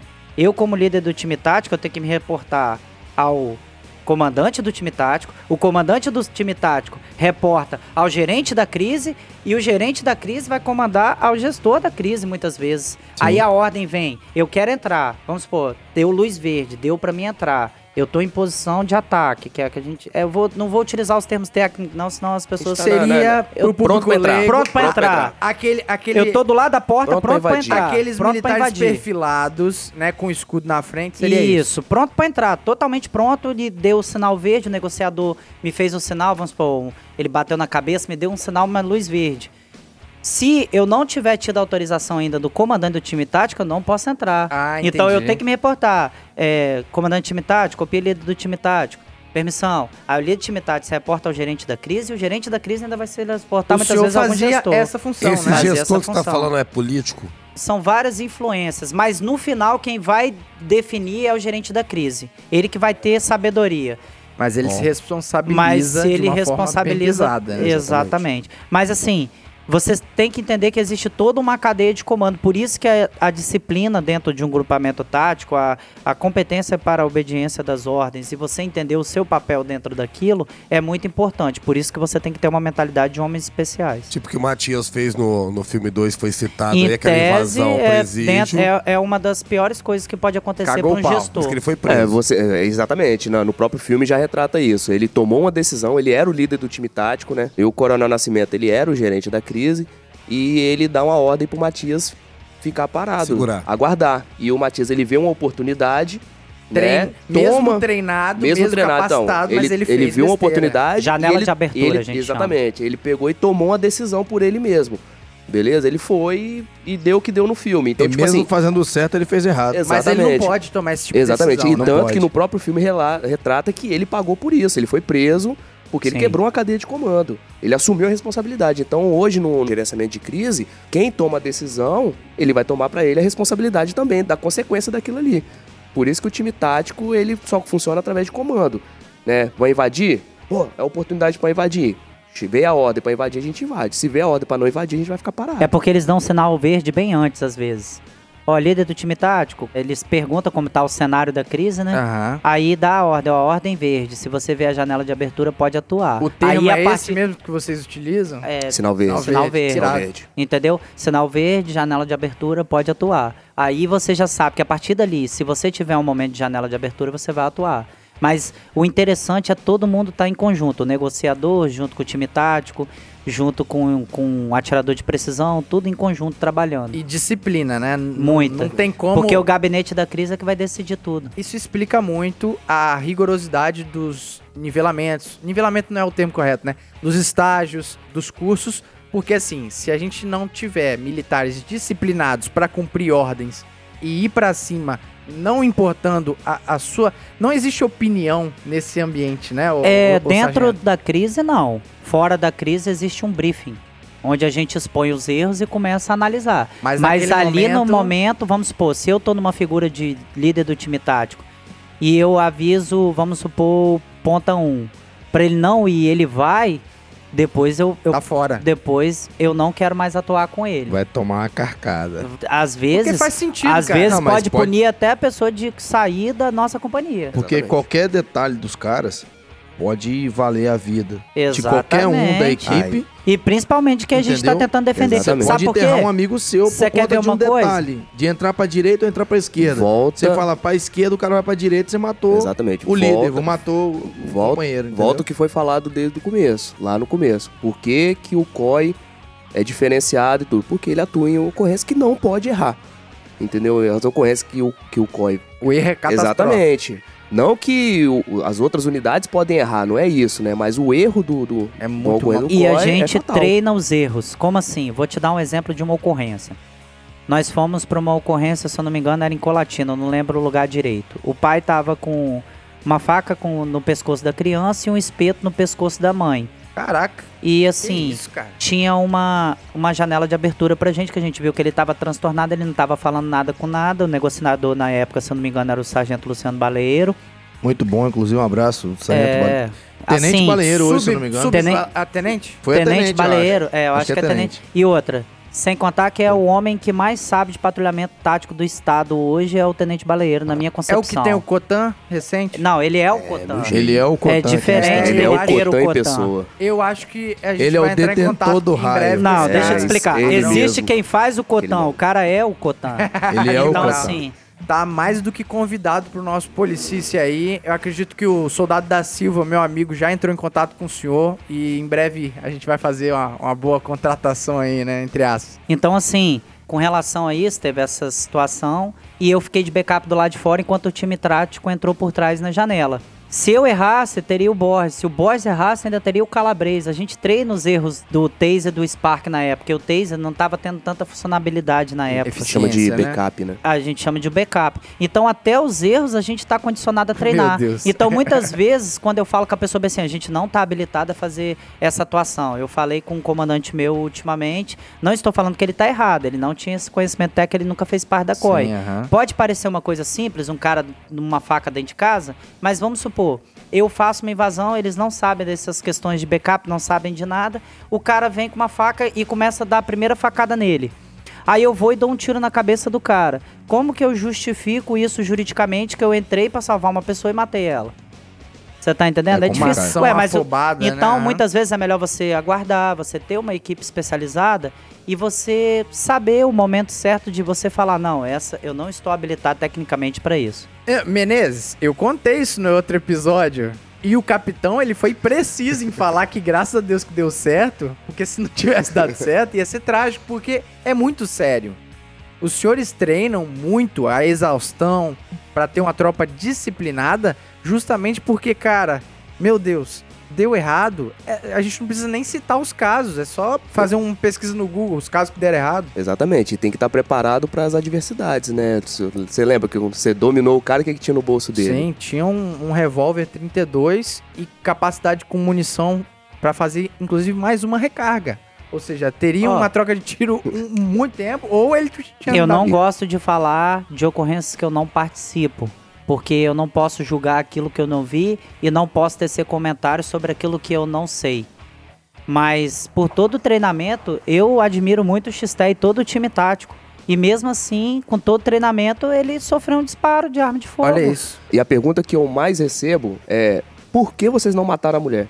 Exatamente, as Porque pessoas nunca se ela vão atirou entender. no escudo, se ela atirou na tropa, por que, que a tropa não revidou? Aí vem a questão que o Sargento Mestre acabou de falar. Era uma Pera aí. suicida. Eu entrei, eu, eu fui lá pra salvar a vida dela. É, eu entrei no, no, A no partir do momento cômodo que com suicida atira e matei o policial, ela suicida. deixou de ser um suicídio e passou a ser uma homicida. Exatamente. amado. Mas eu também assim, não entendo, não. Não, É, é Exatamente, complicado. Albenaz. Isso- a, isso- gente, a gente tem um brief e se depara com inúmeras situações de pessoas que, que, que vão analisando isso de várias formas, amado. Mas juridicamente, juridicamente, a gente poderia até estar respaldado. A gente estaria respaldado, porque mas ela a missão disparou. não era essa. Mas a né? missão não era essa, a missão era salvar ela. E nada justifica, né? Ou justifica, né? Porque ela tirou contra o escudo, mas pensa na, na outra vertente, né? Na visão ampla do, do negócio. Você cumpriu a missão de salvar um suicida e você matou o suicida. Mas vamos lá, brincando a grosso modo aqui, só pra você entender o que eu tô falando, Alvernas. Daria um podcast e no final do podcast você não ia chegar Uma num senso conclusão. comum dentro de um time tático. Não, eu não tô criticando nada, Não, não. eu não sei, tô amado. a Eu tô falando assim, a, a sua opinião não é, a sua opinião não é única. Ela A Não é única, opinião- não. Não, não, muitas pessoas Mas é a falam a mesma coisa Isso missão. não é opinião, não. É Eu parte entendo. técnica. Ela É, não, saiu da bem. condição de suicida Tudo bem, e passou a ser um homicida. Juridicamente, Aí, juridicamente, você tá A respaldado. legítima defesa, Isso, ela se isso. enquadra perfeitamente. Exatamente. Juridicamente, você, Isso eu tá respaldado. Eu não tinha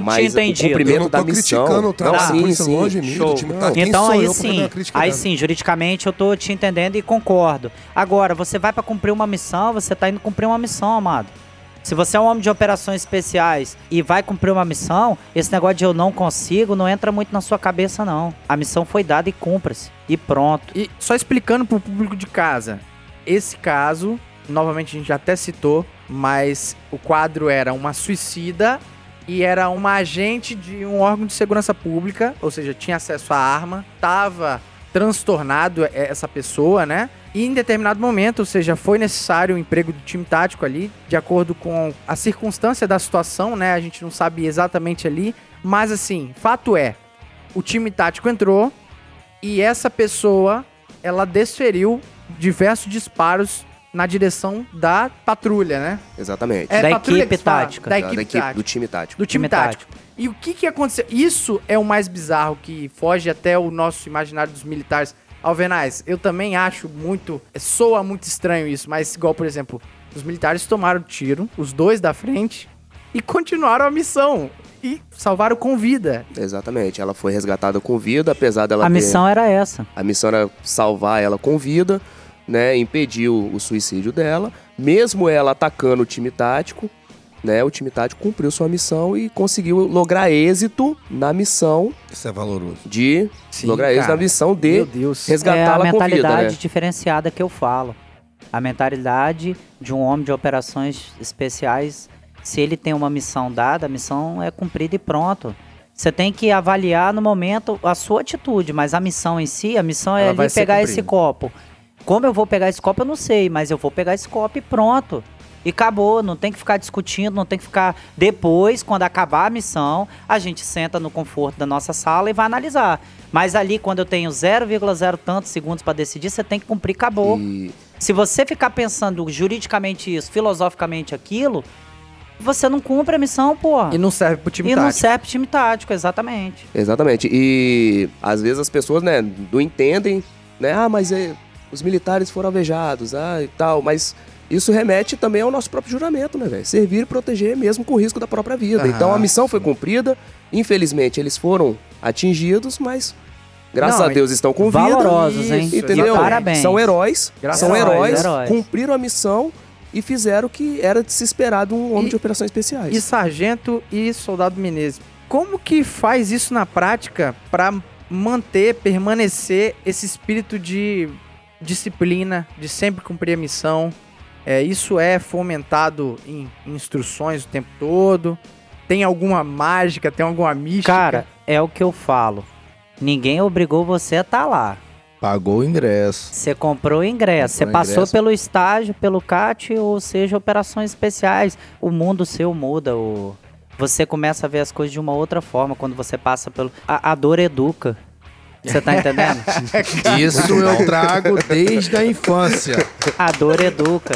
Eu Então, trago assim, isso desde a minha a dor infância. gera A dor você, educa. você entende um pouco o conceito de Imagina. grupo e que às vezes a sua opinião pode estar errada diante do grupo e a gente vai ter esse momento de analisar a sua opinião. Mas naquele momento ali que a gente está na ocorrência, não é o momento. O que acontece hoje na polícia, muitas vezes, que está acontecendo muitos erros, é a pessoa achar que só a opinião dela tá certa. Você tá entendendo? Aí ela toma uma atitude achando que a opinião dela tá certa, não escuta o grupo muitas vezes Ou não escuta a doutrina, ou não né? escuta a doutrina, ou o grupo, ou o que seja, ou até mesmo o parceiro que está do seu lado. É alguma coisa que eu falo sempre, nem sempre você vai estar certo.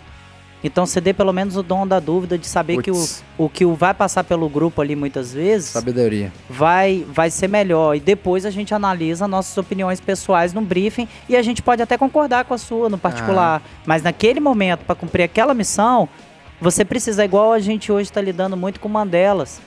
Como que eu posso estar numa linha de choque e um escudeiro decidir que ele tem que ir lá na frente? Ah, não, é. Você tá entendendo? Eu preciso confiar que o grupo vai tomar uma atitude, porque eu trabalho em grupo.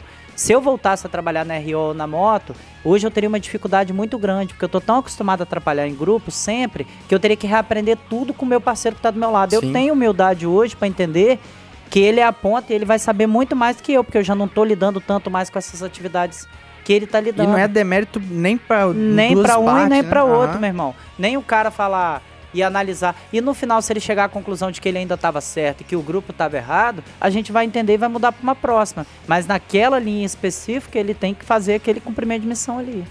Muito bom. E ainda sobre esse zelo pelo treinamento e pelas, por essa disciplina, eu percebo que não existe nesse ambiente desídia, né? Desídia é uma palavra até bonita, mas é, não existe corpo mole pra atividade física. Nesse ambiente, É o camarada tem que difícil. amar atividade física. Não existe desídia em dar disparos, por exemplo. Se bem É. que todo, todo militar gosta de dar onde se Adora, né? É, adora. Não, ele tem que gostar de treinar. Mas ainda assim, é, eu, eu imagino que fazer a clicagem da arma ali deve ser um pouco chato, essas questões, e o cara tem que amar aquilo. É questão de perfil, né? É. Você tem que ter perfil para estar no, no, no ambiente que você trabalha. Né? É questão de treinamento, né? Igual você falou. É questão de atividade física mesmo. O militar de, de, de operações especiais hoje ele tem que ter um condicionamento físico né? diferenciado. Eu teria enorme dificuldade de voltar para COI. Eu teria enorme Por dificuldade, sargento? porque hoje tem determinadas coisas que eu já não tô tão condicionado mais, principalmente no físico. Até eu chegar a me adaptar de novo, a correr aquela quilometragem toda de manhã, a nadar aquele, aquela quilometragem Mas toda logo o de senhor é manhã. um bodybuilding da vida. Vive na academia, puxando. Bodybuilder? Que Porra, porra, o cara é peraí. pica das galáxias, Puxar mano. ferro é Ó, diferente de correr, Você tá mano. doido, mano. Fala aí, Menezes, quando eu corria, eu ficava lá tá atrás, bicho, eu sofria. Ei, ele tira foto assim, ó, tira, com, com aqui assim, ó. É veia pura, Zé. Seria um Cê bodybuilder, cara. Bodybuilder é aquele cara malhador. Aquele Ah. cara. Eu não sei a- a- a- Alterofilista. É, o fisiculturista. cara, o cara é quase um fisiculturista, velho. Entendi. A academia dele, se ele sair, a academia falha. Ela, ela fale, fale. Ela fale. O bodybuilder fala coqueluche? Não sei, Zé. Eu só sei que É o cara é foda. Pô, não tem Rapaz, como. Ei, aquele texto que tem desenhado no peito dele ali, só falta rezar o Pai Nosso sozinho, maluco. Na hora que ele tá lá puxando o, o, o supino reto. Na moral, só, esse- O cara é sinistro. Esse cidadão, esse cidadão louvável e admirável por toda a polícia Você militar. tá doido. A eu, lenda. Eu tive Rapaz, alguns tá pesado prazeres pra, da vo- minha é pesado vida. pra você assim, Menezes? Ele é a lenda, Eu, não, eu tive alguns prazeres da minha vida, inclusive alguns deles foram. Você cuidado do prazer que você e eu- pede com o sargento mexe, E viu? eu Você vou cuidado, contar hein? um aqui agora. Fala aí, amado. Vem uns. Abre seu coração. Uns péssimos mineiros, uns malditos, ele, fala. uns mineiros. O povo mineiro não merecia ter aquele tipo de gente como conterrâneo. Vê aqui pro estado resolveram sequestrar uma família em Galinha Campo Grande. Ah, sim, sim. Era seu Aí, parceiro. eu tava de serviço. Nós tava de serviço, né? Ah, sim. E os caras da Força Tática vieram. Comandada, Os salvo brabo. engano, pelo Os senhor, Sargento Mestre. Tava à frente. Aí desse- vieram, eles foram pra casa e a gente acabou encontrando um deles fugindo, né? A gente pegou ele lá e acabou recuperando a arma, voltamos pra lá. E tal, ali foi resolvido, ninguém foi morto, a família foi Graças salva, a Deus. graças a Deus, deu tudo certo. Por sinal, me tornei Rapaz, amigo próximo dele. Ali tinha Irado. uns 20 policiais ou mais, inclusive o CPU estava lá. Esse homem, no auge da grandeza dele, o que, que ele faz? Seu Ele esplendor. sobe em cima de um, de um ressalto. Tipo assim, tinha um- uma meu paradinha fio. mais alta, assim, ele subiu pra tomar posição de destaque perante a tropa. Você tá doido. e começou, senhores, é um orgulho trabalhar ao lado dos senhores. Os senhores enriquecem o trabalho da polícia militar. Eu me sinto lisonjeado. Os senhores estão de parabéns O cara é pelo um trabalho cavaleiro, feito né, hoje. Aí eu- Gentleman. Eu, É já não gentleman. falo merda nenhuma. Cheguei do lado do CPU. Falei, ei, CPU, o cara tomou a fala do senhor, pô. O senhor que é o comandante, ele que tá... Deixa o palco pra ele. Vila da Mãe Mas agradecendo parabéns. as viaturas por ter Parabéns. vindo rápido, bicho. Tá eu sozinho, junto com a, com a equipe dentro da casa lá com os, com os caras Esse homem sequestrando. não existe, Zé. Ele não existe. Ai, meu Deus. Mas é isso aí, a Polícia Militar é 99% da alegria. É isso aí. Você percebe, você percebe que Vou a falar que a presença... gente ganha pouco, a mas se diverte. A- Laurete, a presença do Sargento Mestre numa bancada aqui, a gente descamba pra um, pra um assunto sério. gente contratar ele, cara, e, pro podcast. e zaralha, de uma forma... né? A gente, vai, a gente vai do céu ao inferno, Isso, né? Quem tá falando de coisa técnica, o cara é altamente técnico, a gente já começa a zoar, Eu não vira, sei a vira sua zona turma, essa porra. mas ele era o ídolo da minha turma. Era? A gente chegou lá, uns 50 policiais na companhia, e ele, e, e ele era o soldado mexe. Aí aconteceu. Aí foi a gente fazer um policiamento na área de, da terceira companhia ali, em Flechal. E esse homem é, é, adentrou um, uma Kombi cheio, repleto de, de soldado aluno, né, recém-formado. E, Eita. e eu lembro que eu tava passando assim, eu tava numa viatura, fui passar, tinha, tinha um forró aqui perto de casa aqui. Esse homem eh, pegou aqueles alunos soldados. Eu soldado era aluno, motivado com os- Soldado aluno, né? Com os alunos Botou soldados. todo mundo na parede, cara. E os alunos olhavam pra ele, parecia que tava vendo, cara, o, o Rambo. era o Rambo, era o ídolo. Ô, O meu ídolo. pai. O senhor fez escola, cara. Fez Que escola. bom, O senhor é graças a Deus. Pô, no antigo BME, quando eu cheguei, tinha uma foto do Cabo Mexe, que nem lembro que foi, colado no armário lá, pô. tinha lá, Rapaz, pô. tem muito me sugador. Ó, pra, Na você, moral, pô, pra vocês que dele não são policiais, que eu sei que tem muito que ainda não são policiais e estão ouvindo. A polícia é isso aí, é muita suga, tá? Mas foi tinha, pô. batalhão. fui, amarrar, fui amarrar de cabeça pra baixo Beleza. várias vezes. Mas O posso meu perguntar uma coisa? suga. Algum dos senhores já nadou com ele? Ah, Algum dos senhores já dormiu no mesmo alojamento que ele? Ah, então Infelizmente eu não tive esse prazer. Eu tive esse prazer. prontidão, três dias lá no norte. É, Eu não tive é, esse prazer. Chama ele, chama No ele. meio do mato, esperando os bandidos vir, de, Chama ele. vir da Bahia. Calma aí, senhoras e senhores, música de amor no ar. Dormiu Alguém dos senhores já dormiu com o Sargento Mestre? Alguém dos senhores já dividiu um, beliche com ele? Cama de solteiro? Que isso? Algum dos senhores já tomou banho com o Sargento Mestre? viadagem da porra. Não, isso é broderagem. É broderagem. Vamos voltar pro, pro nosso assunto. E eu tenho total confiança na capacidade dos senhores. Nós estaremos sempre juntos. Depois, Depois depois, disso, desse é ambiente, foda. cara, é difícil Esse voltar. é ambiente romântico, né? Aonde a gente foi? É desse jeito. Policice é isso, cara. É isso E- Show de mas- bola. Mas só, ó, só agradecer ao Sargento Mecha e ao Menezes. Que episódio irado, Ah, cara. Tá doido, os caras são foda. Massa demais. Cara, só fechando essa questão da COI, que eu acho importante, assim, é. O pessoal tem o imaginário do Tropa de Elite mesmo, né? Tanto é que a gente citou várias coisas. Assim, às vezes a gente idealiza muito num filme e acha que isso tá muito distante.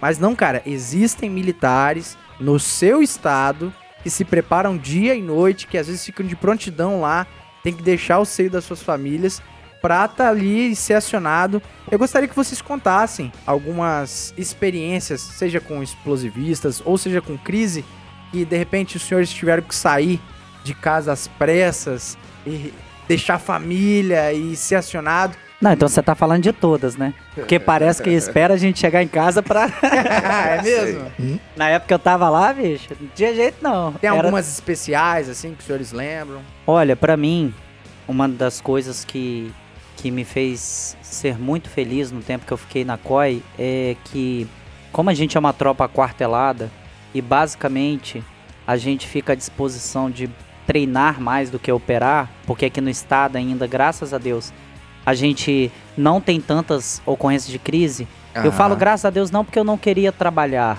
Sim. Graças a Deus, porque ainda o Estado não chegou no nível que tenha tantas crises. Isso é interessante. O Espírito Santo, graças a É um Deus, lugar mais seguro, é, né? é- a maioria das ocorrências de crise mesmo relacionadas à, à COI, eu não sei como está hoje, o Menezes vai falar depois, era de suicida.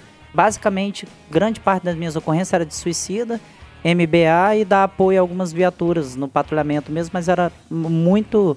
Não era tão acionado com tanta frequência, isso dava tempo da gente treinar. Mas o que fica muito pra mim, eu participei de inúmeras ocorrências de crise, todas elas me marcaram de alguma forma. É muito gratificante quando você salva a família, quando você vê que a pessoa foi salva pela sua atuação, ou, ou quando tem mesmo refém, mesmo que a gente aqui não utilize o método de matar e sim de preservar a vida. Então muitas Aham. vezes a gente ia com Spark ou com Taser. Mas foi as pessoas que ficaram. A, a gente só começa a dar valor a uma coisa, e eu aprendi isso quando eu saí da COI, em 2017. A gente só começa a dar valor para as coisas um pouco mais quando a gente perde, né? E parece que é sacanagem, mas isso existe. Não, tá doido. E tipo assim, os guri, bicho, a gente lá no, naquele ambiente de COI, é mais convivência. Eu fiz esse filtro quando eu saí, que a minha própria família. Então eu convivo mais com as pessoas que eu trabalho do que com a minha própria família. E isso pra mim foi uma coisa que hoje eu tenho um orgulho enorme de defender a COI onde eu vou. Eu não sou mais coiano, eu não faço mais parte do agrupamento, mas eu não deixo ninguém falar mal do agrupamento do meu lado. Porque é uma coisa que eu vou guardar pra mim pro resto da vida. E carrega no peito, É além do bacana brevet, de nada. Bacana carrega demais. no peito também esse orgulho, né? É, Ó, muito bom. Você cumpriu a etapa, né? Aquilo ali ninguém pode tirar mais. irado, cara. Falar de ocorrências assim que a gente, assim como o Sargento Mestre, né, já participei de diversas ocorrências aí de crise. Só que eu destaco mais as, as últimas ocorrências que a gente tem atuado, que é o onde eu estou, né? Que é o, o grupo de explosivista. Uma vez me perguntaram, né, se ah, você hoje realizou um sonho você estar no explosivista, e eu sempre falei, rapaz, nunca imaginei que eu tivesse no grupo do- dos explosivistas, mas desde quando eu entrei no grupo, né, que eu fui voluntário pra pra ir pra lá, eu me dediquei ao máximo e, e gostei demais da Você vê atividade, que a né? missão é padrão, né, É cara? exatamente, e, tipo assim, é uma coisa que o perfil, né, que a gente falou desde o começo, né? A pessoa ela tem que procurar o seu perfil e saber qual perfil ela se encaixa. E eu Ah, vi sim. que, eu- que é o lugar onde eu, eu me adequei. E as últimas ocorrências que a gente tem ido, né? Quando a gente veste o traje, quando a gente desarma uma bomba, né? Ou então a gente recolhe um, um artefato assim. E fica o mesmo sentimento que o Sargento Mestre falou, né? Que quando você faz uma invasão e você salva uma vida, né? Você sai com aquela satisfação, né? Apesar de dar aquela tristeza de ser acionado na folga. e, mas a gente, ao mesmo tempo que a gente fica triste de ser acionado na folga, a gente De vai. deixar a família, a gente, claro. é, né? exatamente. Mas a adrenalina vai lá em cima. A gente sabe que vai vir um- uma ocorrência que a gente tem que atuar, a gente tem que estar atento àquilo ali. E com explosivo é a mesma coisa, porque cada, cada artefato que a gente recolhe, cada artefato que a gente destrói no local, são vidas que a gente está salvando, porque aqueles artefatos Tá doido, seriam com utilizados certeza. contra pessoas, né? Se eles Com estão em, estão em morro, se estão no. igual essa do Laurette citou, né? Esse, pô, eram 84 emoções explosivas. Aqueles caras aqueles caras iam pegar aquilo ali para fazer um, um estrago gigantesco. Então, o tanto de vida que foram salvas com o Uhum. Eu me recolhimento daquilo ali. Quando, a- quando o pessoal dos explosivos chegou, desculpa interromper você.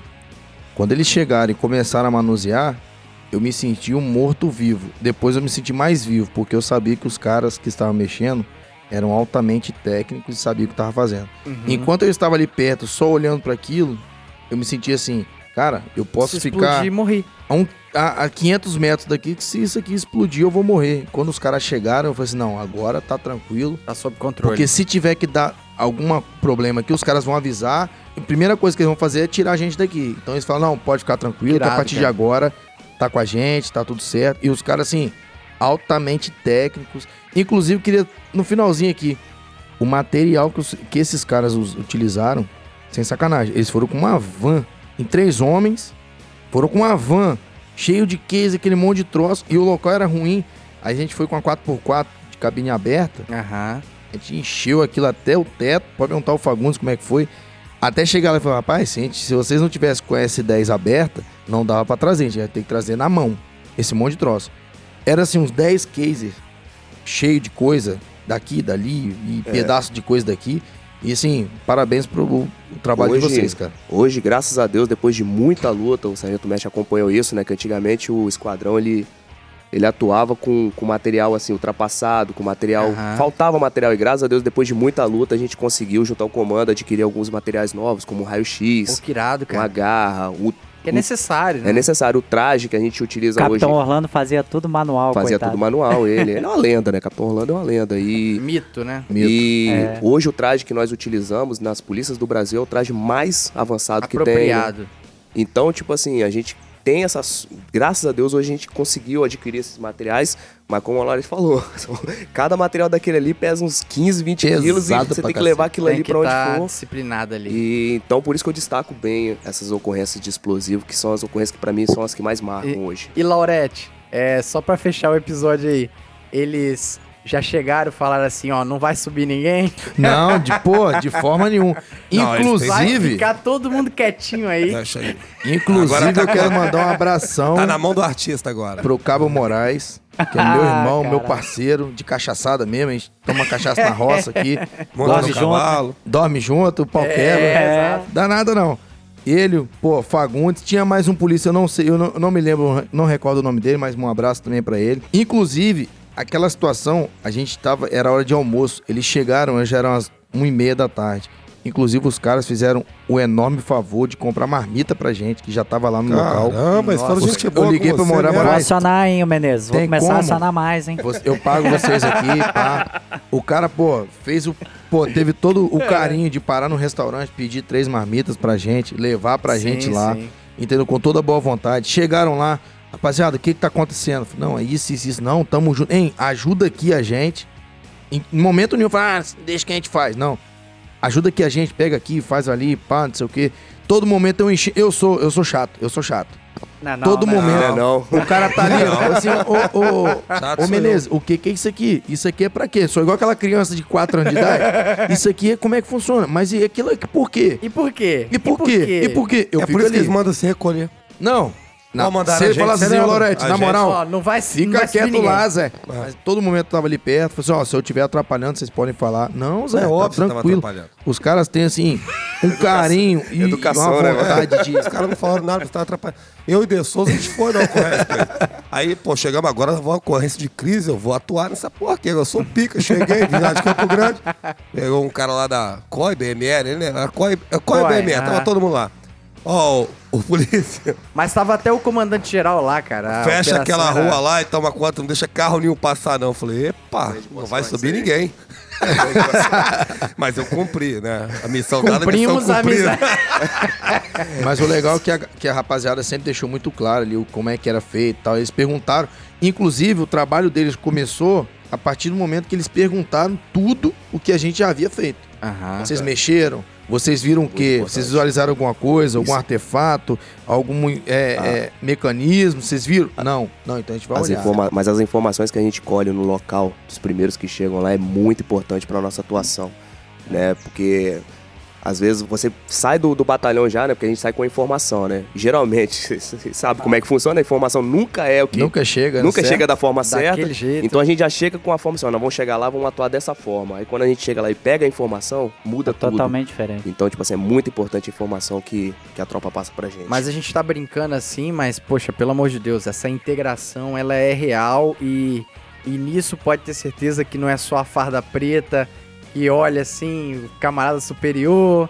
Na prática, é totalmente diferente. é por isso eu convido vocês a assistir Arcanjo Renegado, que é muito melhor É do mesmo? que o Tropa de Elite. Bacana. Verdade, mostra uma, verdade, reali- mostra uma verdade. realidade mais, próxima do que é o BOP do ali. que realmente o. O que, que é isso? É um? É, a gente, É um uma seriado. série, é um a gente, seriado. alô, Aonde? a Netflix? gente, Globoplay. como a gente não lida só com militares aqui, a gente tem que falar muito a grosso modo, muita coisa.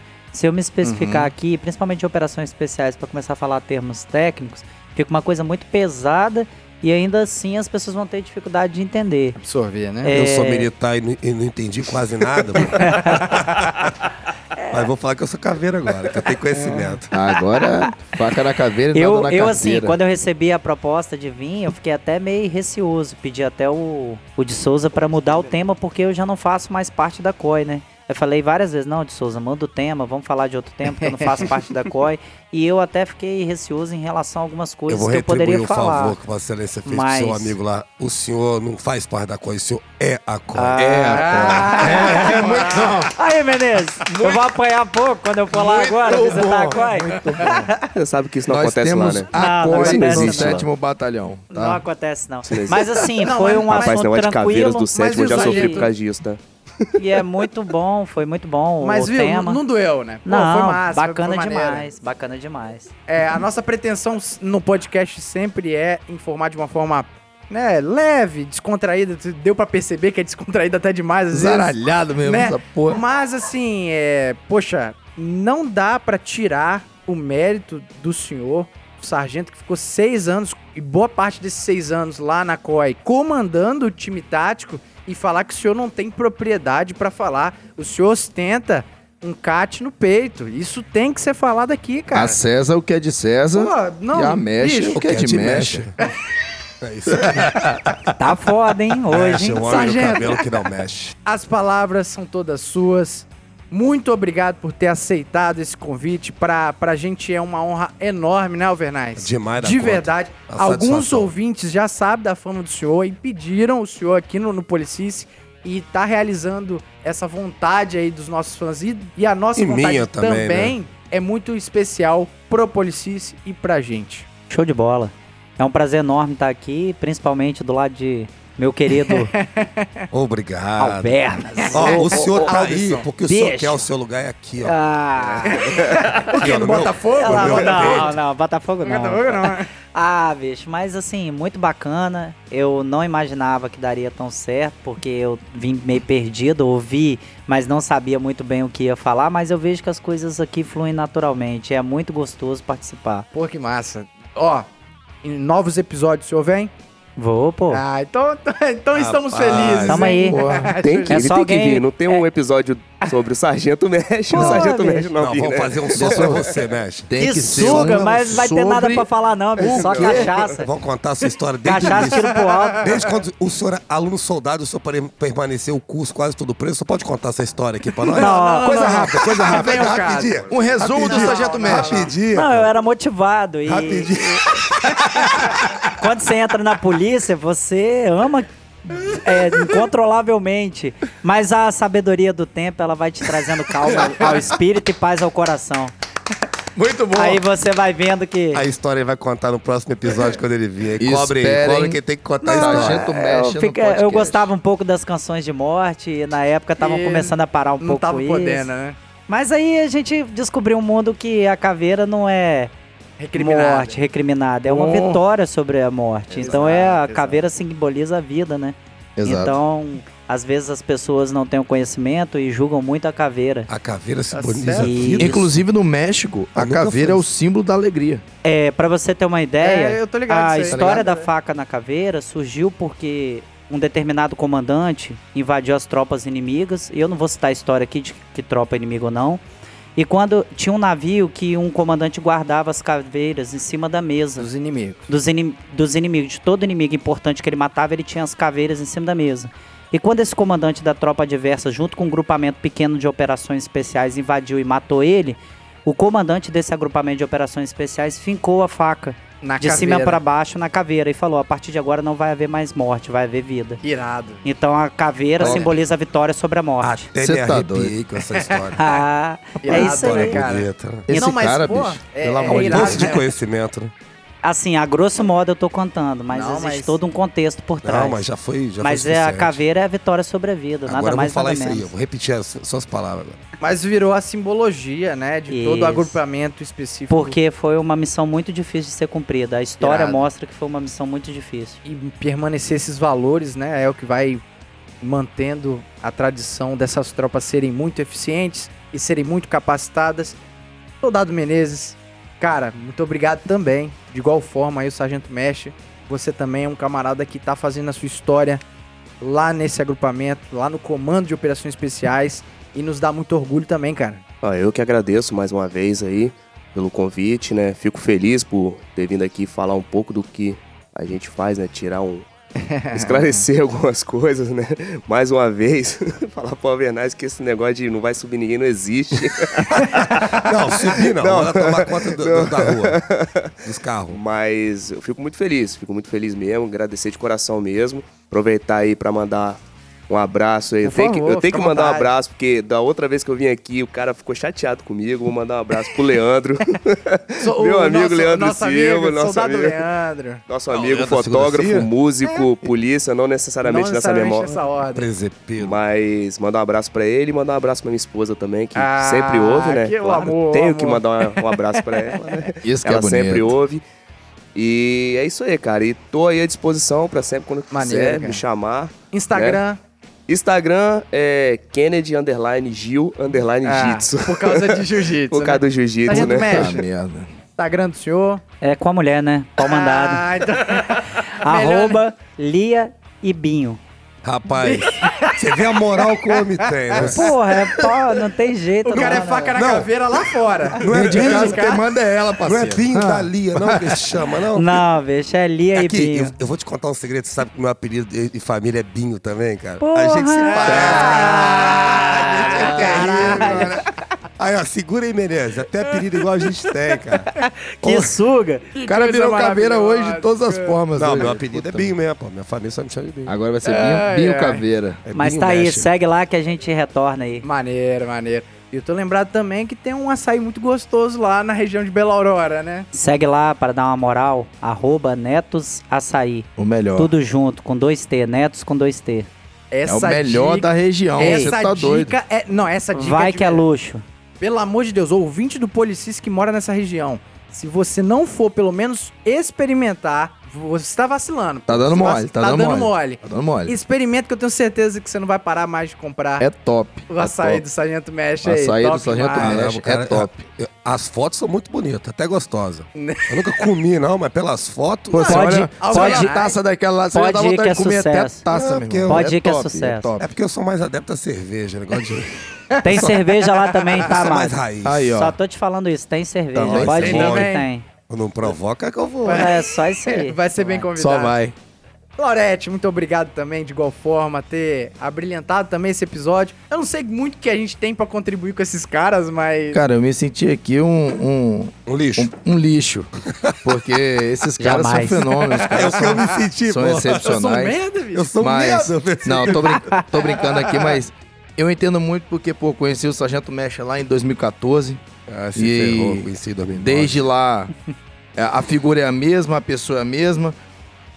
Nosso amigo Menezes eu tô conhecendo hoje pessoalmente, mas já ouvi falar muito dele. É um camarada extremamente profissional. Muito mal, né? Não, só bem.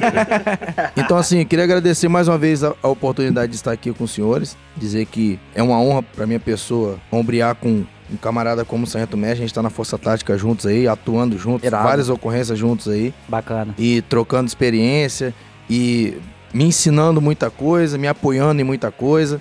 E queria dizer aqui que podem contar com a gente sempre aí, sempre Bom. que possível. Adsumos. Adsumos, estamos aqui sempre à disposição dos Bom, senhores. Finaliza o episódio com muita garbosidade, Alvernaz. Suas É. palavras. Saúde, justiça e paz, inclusive eu vou. Tô até gravando aqui, pra- eu vou mandar um spoiler aqui pro camarada aqui, o Alaf Feitosa. Acho que é assim o nome dele que fala. É um nome estranho de falar aqui.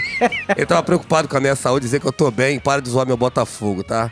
Um abração, um beijão. É porque ele mandou, que tava com saudade das histórias aí. Ah, sim. Ouve o episódio de hoje, acho que você vai adorar, foi fantástico, beleza? Aquele abraço. E pra todos aí, aquele saúde, justiça e paz necessário, ainda mais agora, final de ano. A gente tá gravando aqui, hoje é quarta-feira, dia 30, né? Véspera aí de final de ano. Infelizmente essa mensagem vai chegar atrasada pra vocês, mas espero que o ano seja repleto de alegria Com e certeza. sucesso pra todo mundo aí. Eu agradecer ao, ao carinho de todos aí. Isso é verdade, Poxa, cara. a, a moral que vocês estão dando pra gente aí é impagável. Agradecer a todos aqueles que vieram aqui e fizeram esse sonho possível, participaram aqui com a gente. Irado, Eu só cara. tenho que agradecer mesmo. Muito obrigado por tudo. Saúde, justiça e paz pra todos e para suas famílias. Fiquem com Deus. Com muita saúde, justiça e paz. Vamos ficando com mais um episódio. Fique com Deus. Até a próxima aí. Tchau! Tchau, obrigado! E esse podcast foi editado por DS Produções.